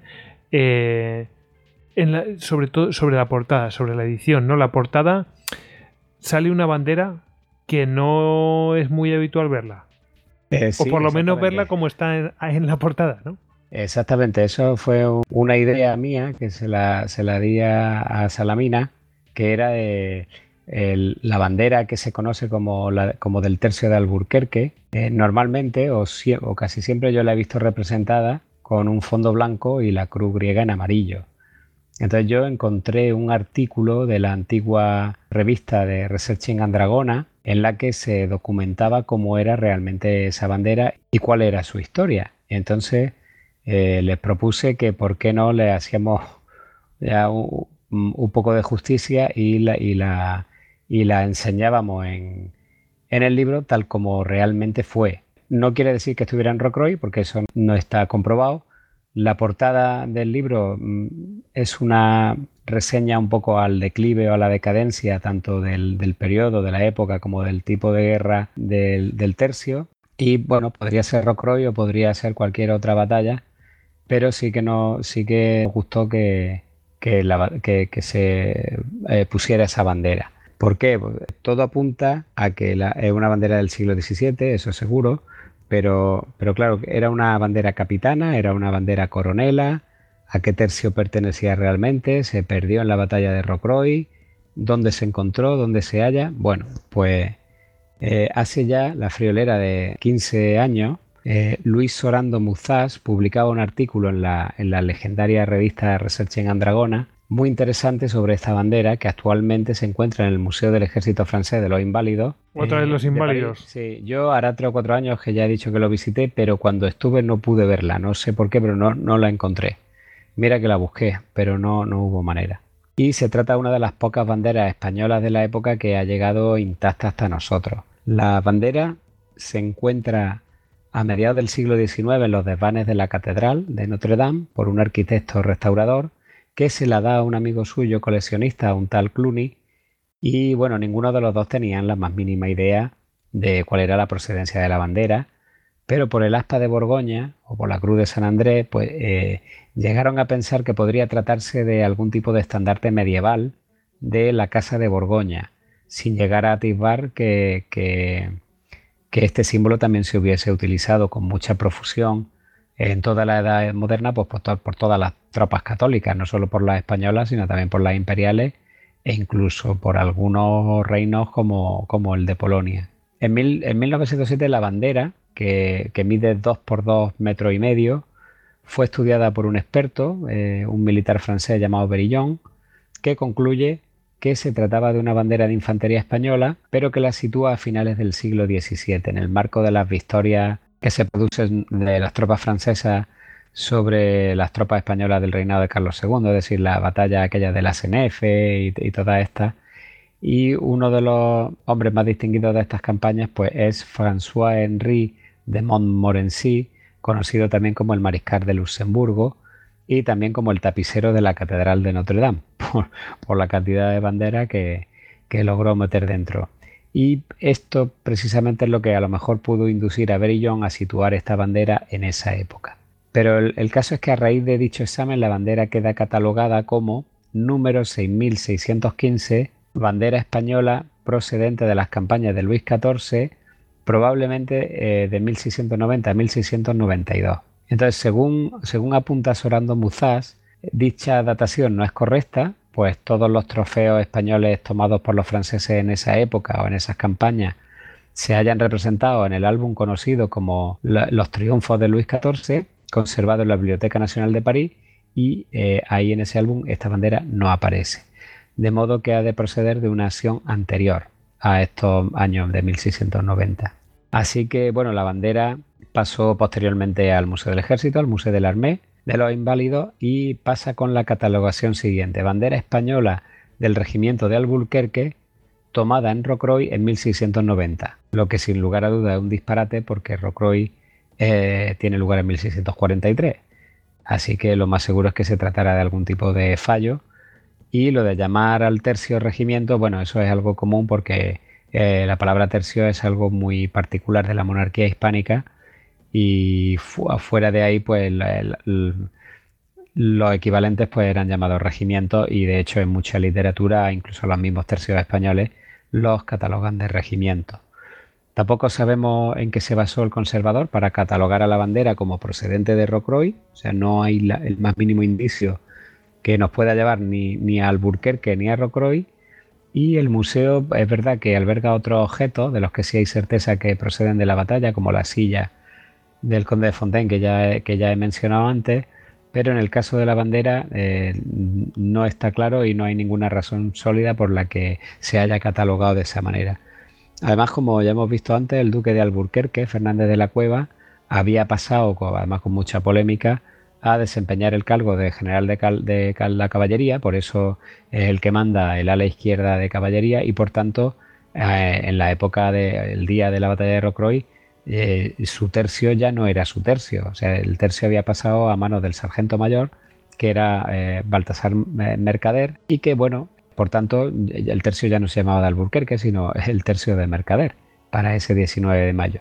Aunque también es posible que al tiempo de la batalla Mercader conservase esa bandera, porque al ser el sargento mayor del tercio no tenía compañía, y por tanto al no tener compañía tampoco tenía bandera. Y a lo mejor por ahí pues cogió la bandera anterior de Alburquerque, pero todo esto son conjeturas, absolutamente conjeturas. Además, Muzás argumenta también que en ese tiempo las banderas coronelas de los tercios eh, solían llevar las armas del rey por una cara y la Virgen por la otra, lo que supuestamente eh, vendría a implicar que se tratara de una bandera capitana, es decir, de una bandera de una compañía, puesto que no reúne estos requisitos para ser la bandera coronela de un tercio. Según la descripción de la bandera, y aquí es donde entramos a, cómo es realmente, pues se describe como de un paño azul pálido cruzado por una aspa roja de Borgoña, es sobrepuesta a una cruz griega blanca que figura en su centro, y al canto cenefa de triángulo alterno rojo y azul pálido, ribateada por un galón amarillo superior y otro inferior. Es decir, la bandera no es de fondo blanco y cruz amarilla, sino de fondo azul y cruz blanca. Quedaría por confirmar el rastro documental de los conservadores del Museo de París a lo largo de toda esta época, eh, décadas, para saber realmente en qué fuentes se han basado para atribuir a esta bandera como capturada en Rocroi y más concretamente del tercio de Alburquerque o de Mercader, cosa que sí es errónea, pero podría tratarse también de cualquiera de los enfrentamientos eh, de la guerra franco-española que duró de 1636 a 1659 y, y al estar en Notre Dame pues podría proceder no solo de Flandes, sino también de todas las campañas que hubo en Italia o incluso de las que hubo en Cataluña a principios de la década de 1640. Bueno, pues eh, ahí queda. Fijaos cuánta historia en una bandera. no es poquita cosa. Pues no sé si quieres comentar algo más de, bibliografía para completar eh, mm, este episodio. Bueno, pues hay eh, también otro autor anglosajón que se llama Michael Roberts, que tiene varias, mm, varios libros publicados, varios trabajos también eh, interesantes. Tiene uno que se llama Gustavus Adolphus, tiene otro que se llama Sweden's Age of Greatness, o sea, la, la, edad dorada de Suecia, o Sweden as a Great Power, Suecia como gran potencia. Todas son de la editorial Santo Martin Press y son pues de los años 1968, 1973, 1992 y bueno pues la verdad es que también eh, aquí también hay unos estudios bastante interesantes y bastante profundos sobre táctica y estrategia de la, de las unidades implicadas. Pues listo, eh, tenemos estas, estas referencias. Y bueno, pues eh, antes de despedirnos, ya sabéis, vamos a agradecer a nuestros oyentes, pues su apoyo por hacer este programa, para hacer este programa y especialmente a los mecenas entre los que tenemos que destacar a NGNG como productor de este programa. Bueno, Hugo, nos toca despedirnos. Ya sabéis a Hugo, arroba Hugo Acanete en Twitter y que también es miembro de GEM, Grupo de Estudios de Historia Militar. Allí lo podéis encontrar. Y bueno, el que les habla, arroba Gojix barra baja Salduero. Y sabéis que a nosotros nos podéis encontrar en las redes sociales, en eh, Twitter, Facebook, Google Plus, Pinterest, Telegram, YouTube, en fin, estamos hasta en Instagram. Y cualquier cosa, ya sabéis, estamos en istocast.com. Bueno, a despedirnos. Venga, Hugo, muchas gracias. Nada, un placer. Eh, y hasta la próxima, que nos vemos por aquí. Pues sí, oye, ya les hemos quitado un poco de mono de tercios. hasta dentro de unos meses. Venga, Semper Fidelis.